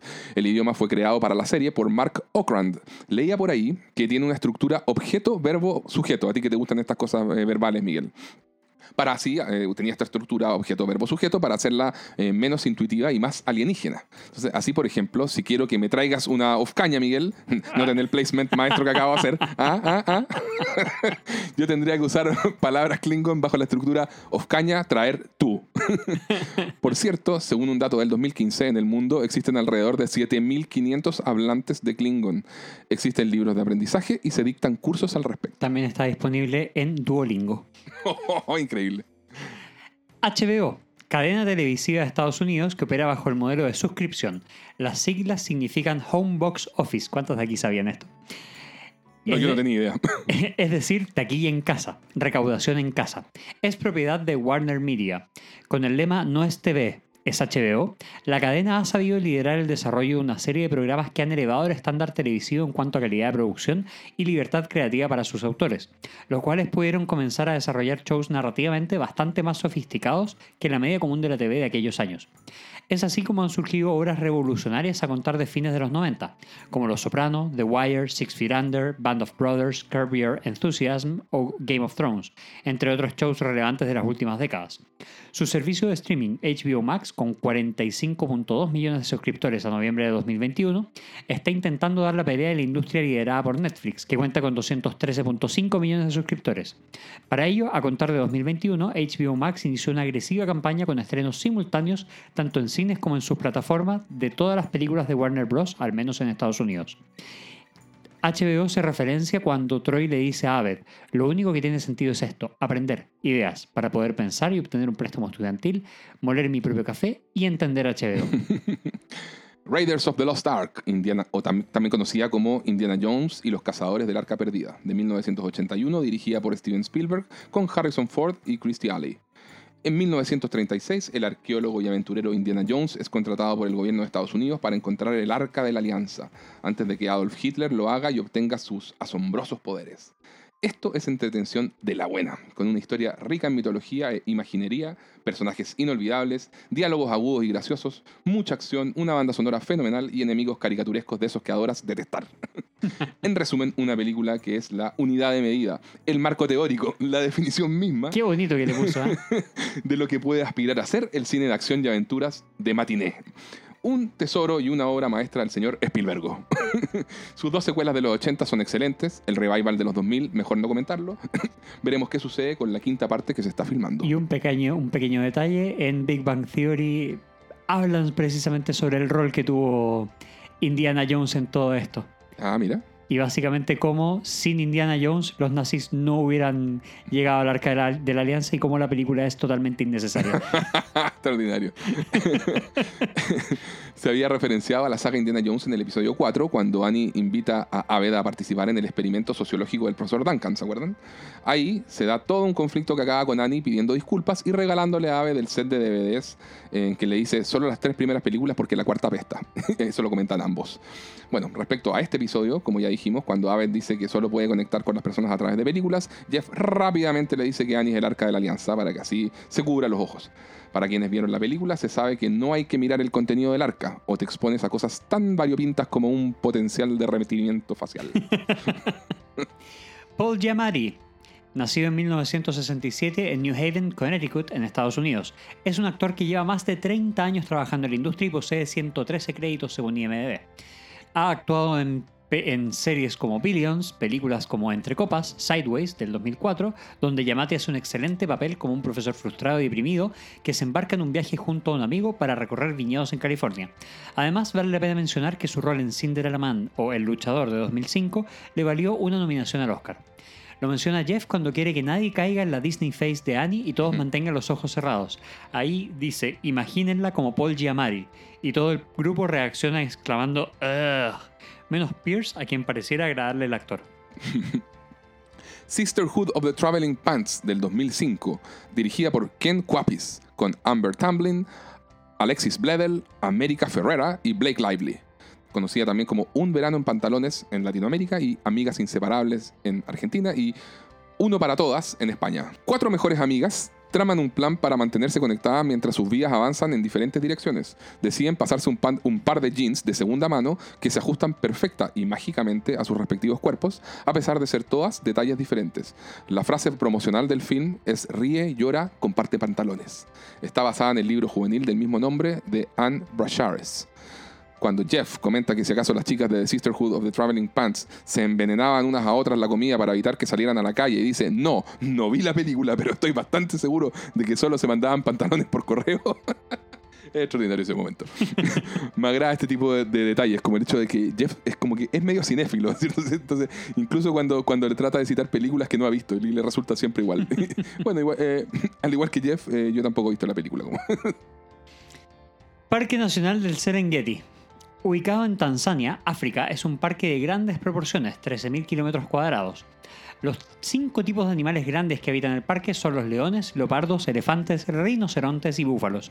Además de ellos, la fauna está enriquecida por diversos tipos de aves y mamíferos medianos y pequeños.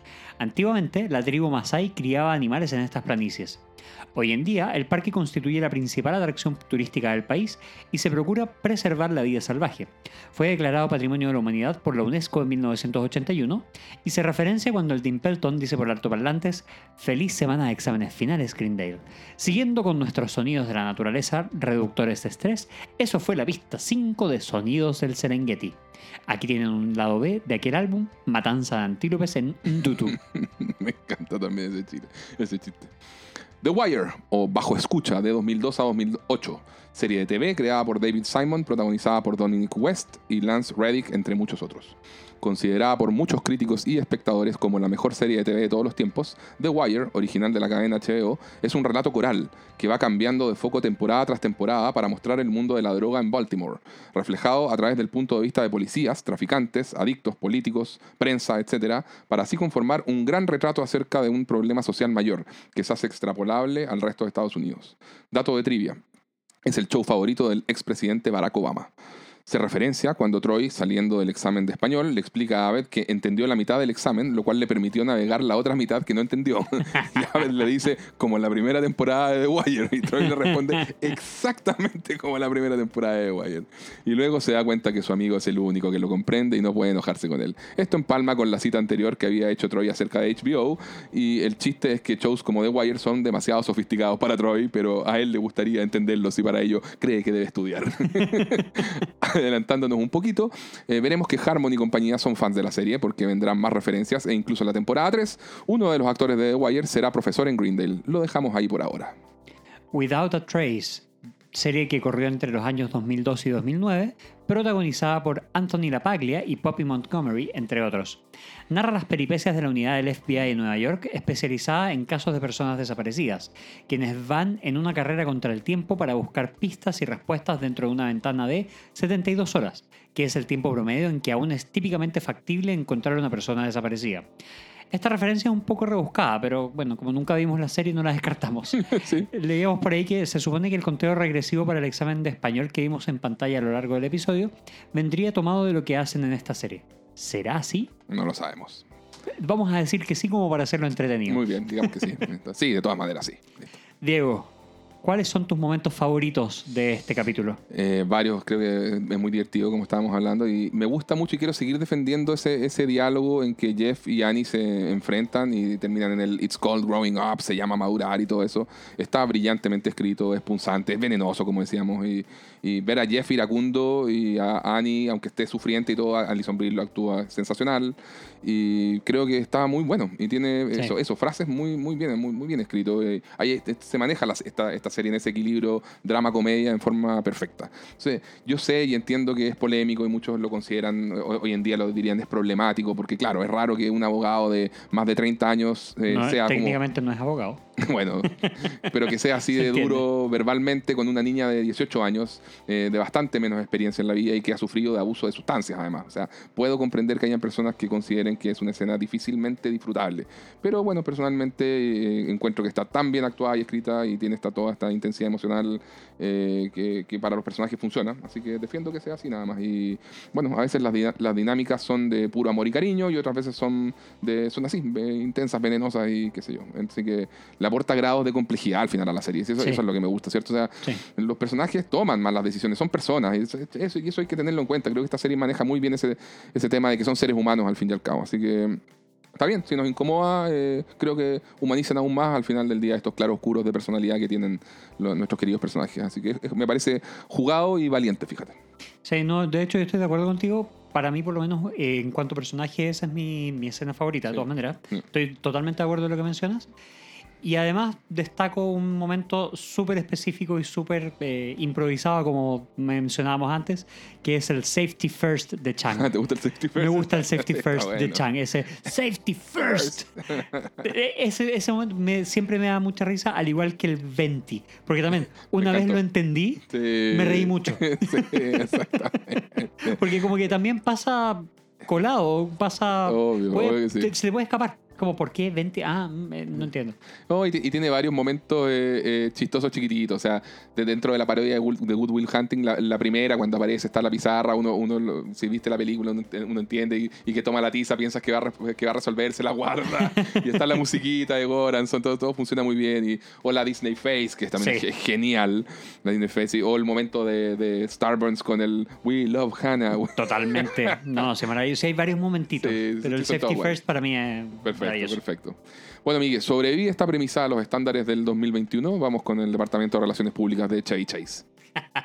¿Qué nos, ¿Qué nos hizo Pierce este episodio? Mira, eh, seguramente en aquella escena donde Jeff está explicando su, su, situación, su plan personal, seguramente iba a terminar a, tirar un comentario inapropiado cuando Jeff le dice, eh, I'm going to take a full load. Y le dice, don't. Porque en el fondo ya conoce a la gente. Eh, pero claro, por si alguien no entendió lo que pasó por acá, eh, el doble sentido va a que Jeff se refería a la carga completa de trabajo escolar, pero el otro sentido que tiene, el chiste sucio, se refiere a recibir una descarga completa de eyaculación masculina encima. por supuesto, Pierce, que siempre dice que Jeff es gay, se tuvo que guardar el comentario cuando Jeff le dice, don't. es uno de esos chistes que se pierden con la traducción, ¿no? Sí, claro. otro, otro momento que ya. Mira, yo te diría que en general Pierce no tiene mucho más eh, mm, incorrecto acá. Te mm. diría que ese es el único momento en el que podrían haberlo llevado por ese lado. Claro. El resto tiene que ver más bien con Jeff. ¿Ya? Hay unos poquitos más por aquí y por allá, pero tiene que ver más con Jeff, como por ejemplo, donde Jeff dice que... La mención de la familia abajo. Exacto, esa misma. Es un imbécil, un jerk, como dirían en Estados Unidos. Eh, tal vez lo dejarían pasar hoy día, pero puede que sea más, fuese más eh, mm, controversial. claro, podría ser considerado medio racista, no sé, algo así. Sí. No sé si lo dejarían pasar hoy, quizás sí. ¿eh? Tal vez.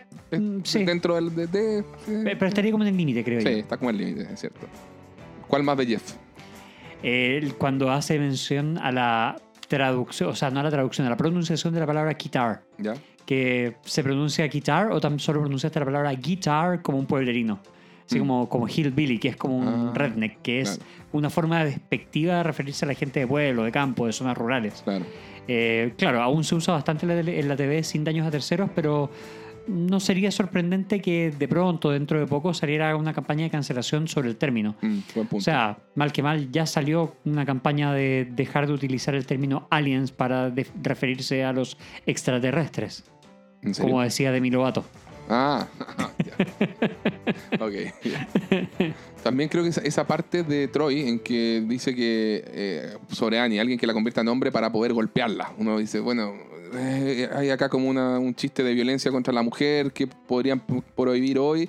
Yo no, sé, porque lo que decíamos antes, la, mente mágica de Troy, como que se entiende en torno al personaje, no, no, no lo encuentro tan problemático. precisamente él dice o sea, lo mismo que él dice es no puedo golpear a las mujeres. Claro, al O en sea, el fondo lo que está diciendo es eso. Es eso, no puedo golpear a las mujeres. Entonces que alguien la transforme en hombre para que pueda golpearla. Claro, es una suerte de apología a la violencia física, si se quiere llevar por esa parte, Claro. pero, pero no es violencia contra la mujer Mm, per se. sí, sí. También, bueno, cuando muestran a Troy, eh, que bueno, es un personaje afrodescendiente, robándose una tiza. O sea, sé que es apenas un detalle, pero se me hace que hoy en día, hasta fíjate que con, ese, con esas cosas tendrían mucho cuidado, como para no estereotipar y evitar así asociaciones de raza y delitos. O sea, es un tema delicado. Creo que preferirían hoy en día no exponerse y, y podría ser que modificaran toda esa situación. Puede ser.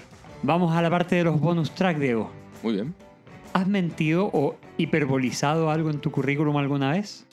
Mm, Mira, como, bueno, como Miguel lo sabe muy bien, yo terminé la universidad, pero nunca me titulé, así que digamos que me las ingenio para que pase lo más desapercibido posible en el currículum. O sea, con las palabras adecuadas, créanme que algo se puede hacer. y solo las entrevistas de trabajo, así como cuando ya va el proceso eh, avanzado, ahí suelto la firme y digo que nada, que no hice la tesis y ya está.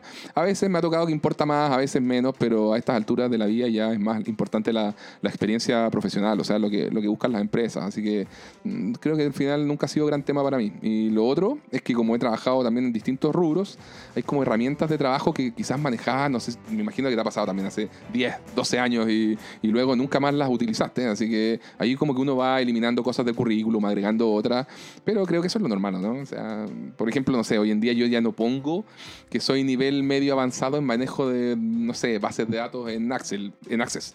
pero en algún momento el- el- fue, fue algo que supe hacer y lo, lo tenía y de repente me di cuenta que ya, ya hace rato que habían pasado muchos años en que no usaba Access y dije, ups, como que estaría bueno ya eliminar Ya no esto. aplica. Ya no aplica, sí, ya como que estaba vencido en ocho años. Como- ese, ese tipo de cosas. ¿Y tú, Miguel? Eh, yo tengo una. Yo hice una certificación de un tipo de. Da lo mismo, en una parte gringa, ¿Ya? que tiene una, una validez de 5 años. Esos 5 años ya pasaron. Pero yo todavía lo dejo ahí diciendo. Eh, sí, lo tuve válido por esos 5 años.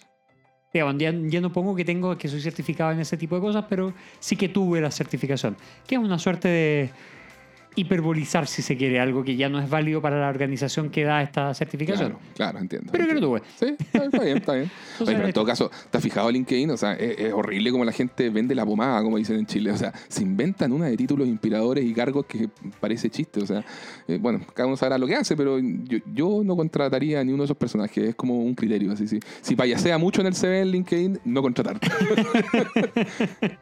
Sí, bueno, pero pasa. Si al final de cuentas está el cómo vendes lo que tú haces. O sea, Claro. el, el, eh, uno puede decir, no sé, pues abridor de puertas y el otro puede decir eh, que, permite, eh, que permite a la gente alcanzar sus sueños y cosas por el estilo. Entonces, Claro, claro. ay, todo depende de cómo vayas vendiendo tú esa parte. Sí, claro. Oye, ¿y has delatado alguna vez a alguien por la razón que sea?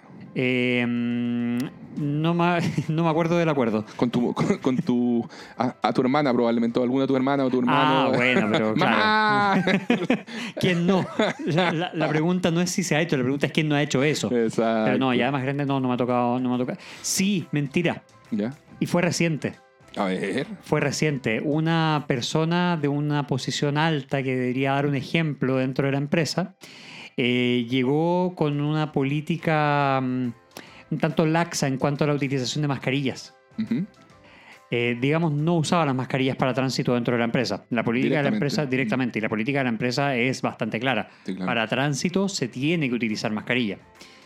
Entonces se le fue a hacer, esta persona era la directora de recursos humanos y se le fue a hacer la denuncia a la Mm. directora, al director de finanzas y a algún otro tipo de directores. Claro.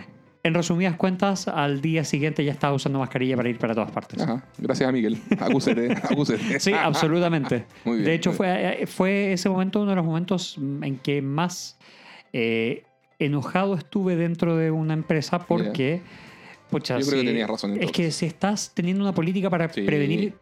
Si te están Compadre, haciendo... estamos y- en pandemia. Fin. Exactamente, estamos en pandemia y te están haciendo hacer trabajo presencial. Sí. Entonces, lo mínimo es tener un mínimo de cuidado y ese mínimo de cuidado es la utilización de mascarillas, que por lo menos lo que tenemos nosotros establecido aquí como política tanto empresa como en Chile. Entonces, mínimo que la persona que está a cargo de los recursos humanos, que se encarga de todas las otras certificaciones para ganar un montón de otras cosas, cumpla con esa política. Sí, seguro. Pero bueno, eh, eso, eso fue entretenido, en verdad. Fue una pequeña victoria moral. Muy bien. Diego, Dígame.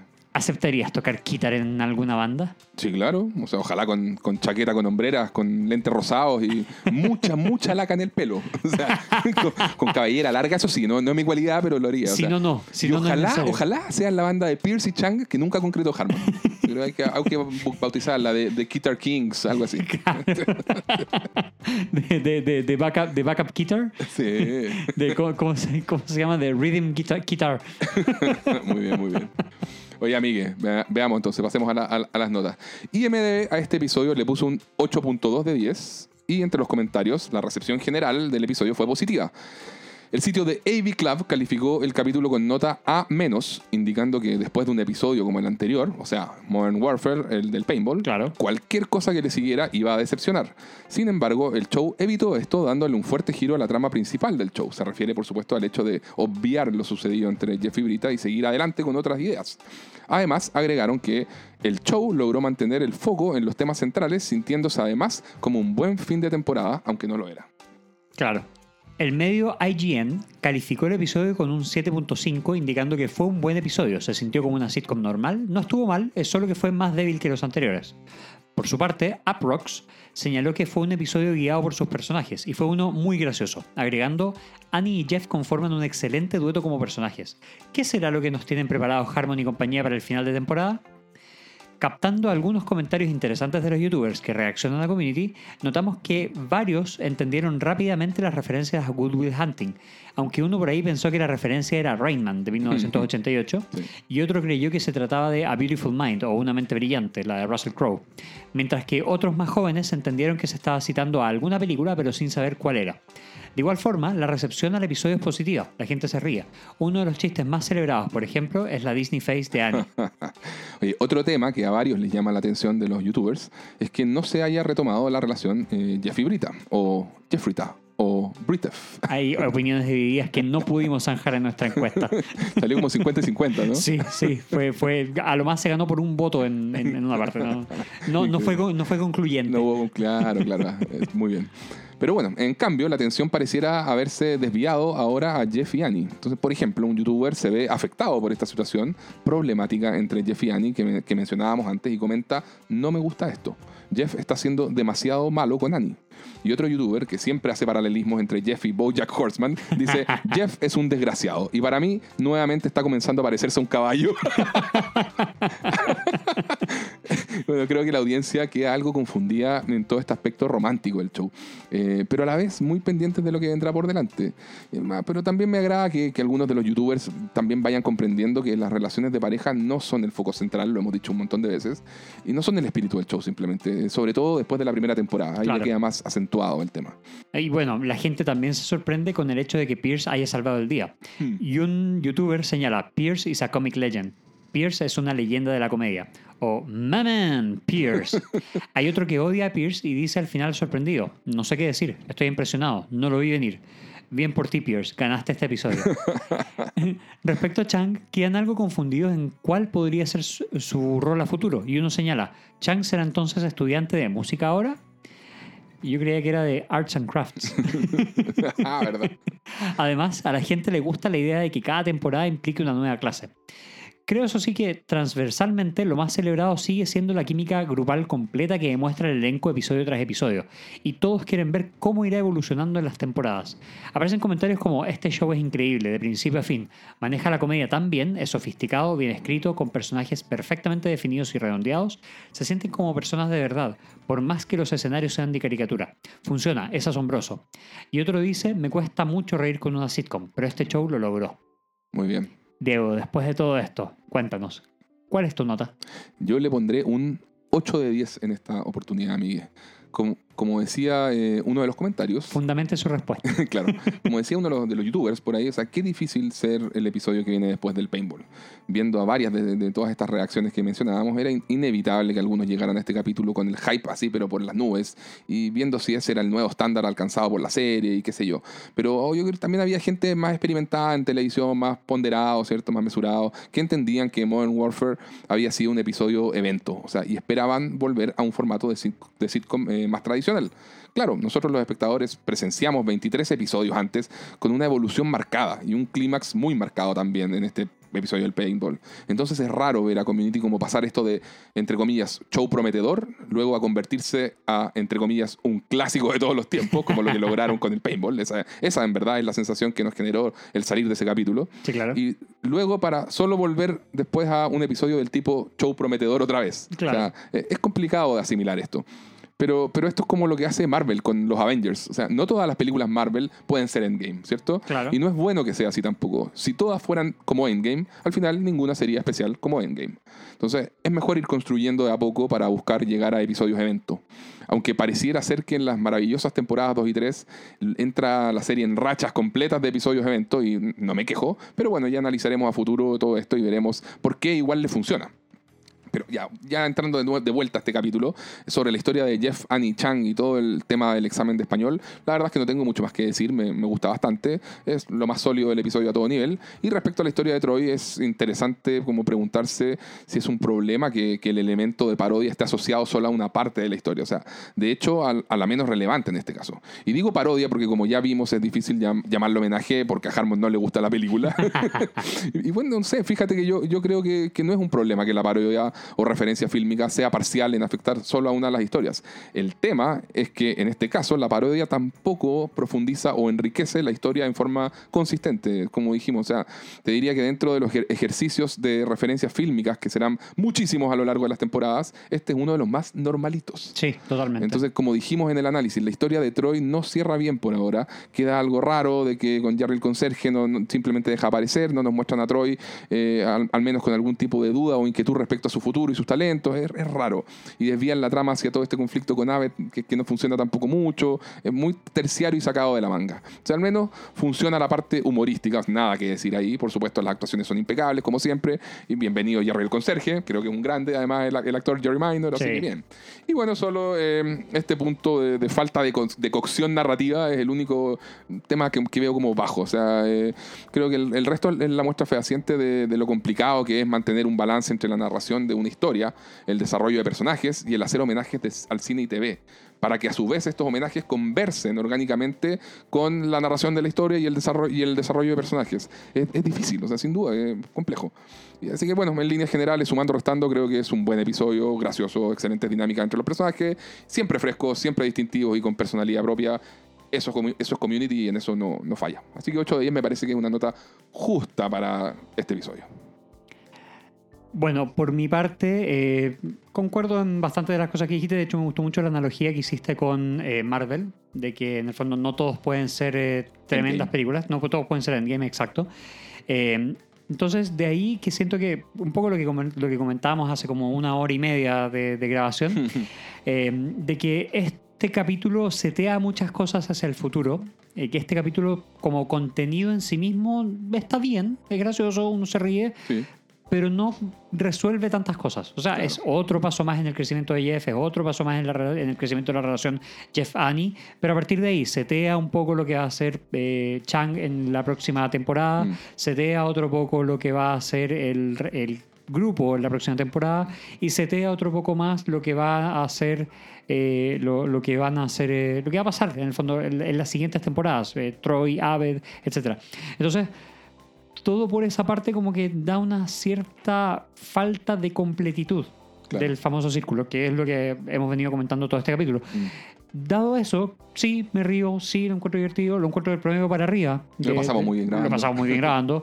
Eh, lo encuentro del promedio para arriba dentro de esta temporada, pero no lo encuentro dentro de lo más destacado dentro de Sí, esta temporada. no, Entonces, lejote. yo concuerdo con el medio IGN, IGN, Ya. en cuanto al 7.5. Creo que esa es la nota justa. Eh, Pero No puedes independiente, poner puntos 5. Entonces me tiro por un 7. Muy bien. No alcanzo al 8. Ya, dale, dale. Porque En, nuestro rating Sí, está bien, está bien. Es, está- es que estaba haciendo la excepción porque es un buen Está capítulo, bien. nos reímos, lo pasamos bien, tiene muchas situaciones de humor, pero no es un capítulo redondito. Sí, Y eso, eso me pasa. Sí.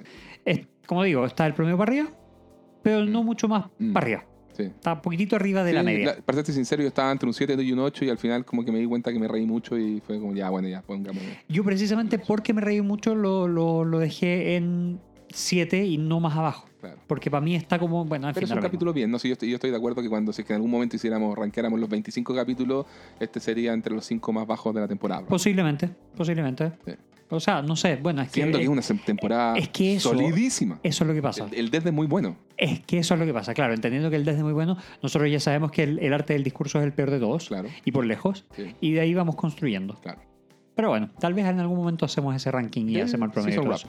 Exactamente, no es una mala idea. Bueno, gente querida, con esto llegamos al final de nuestra revisión extensa nuevamente del capítulo 24 de la primera temporada. Eh, nada, les agradecemos por haber llegado hasta acá, por acompañarnos. Les prometemos que terminaremos esta temporada dentro del primer semestre de este año, Cuno. 2022. Eh, ojalá dentro del primer trimestre, pero sí les prometemos dentro del primer semestre. Eh, nada, eh, les agradecemos mucho, los queremos mucho Sí, de todas maneras, un abrazo a todos y y hasta, Hasta luego. luego.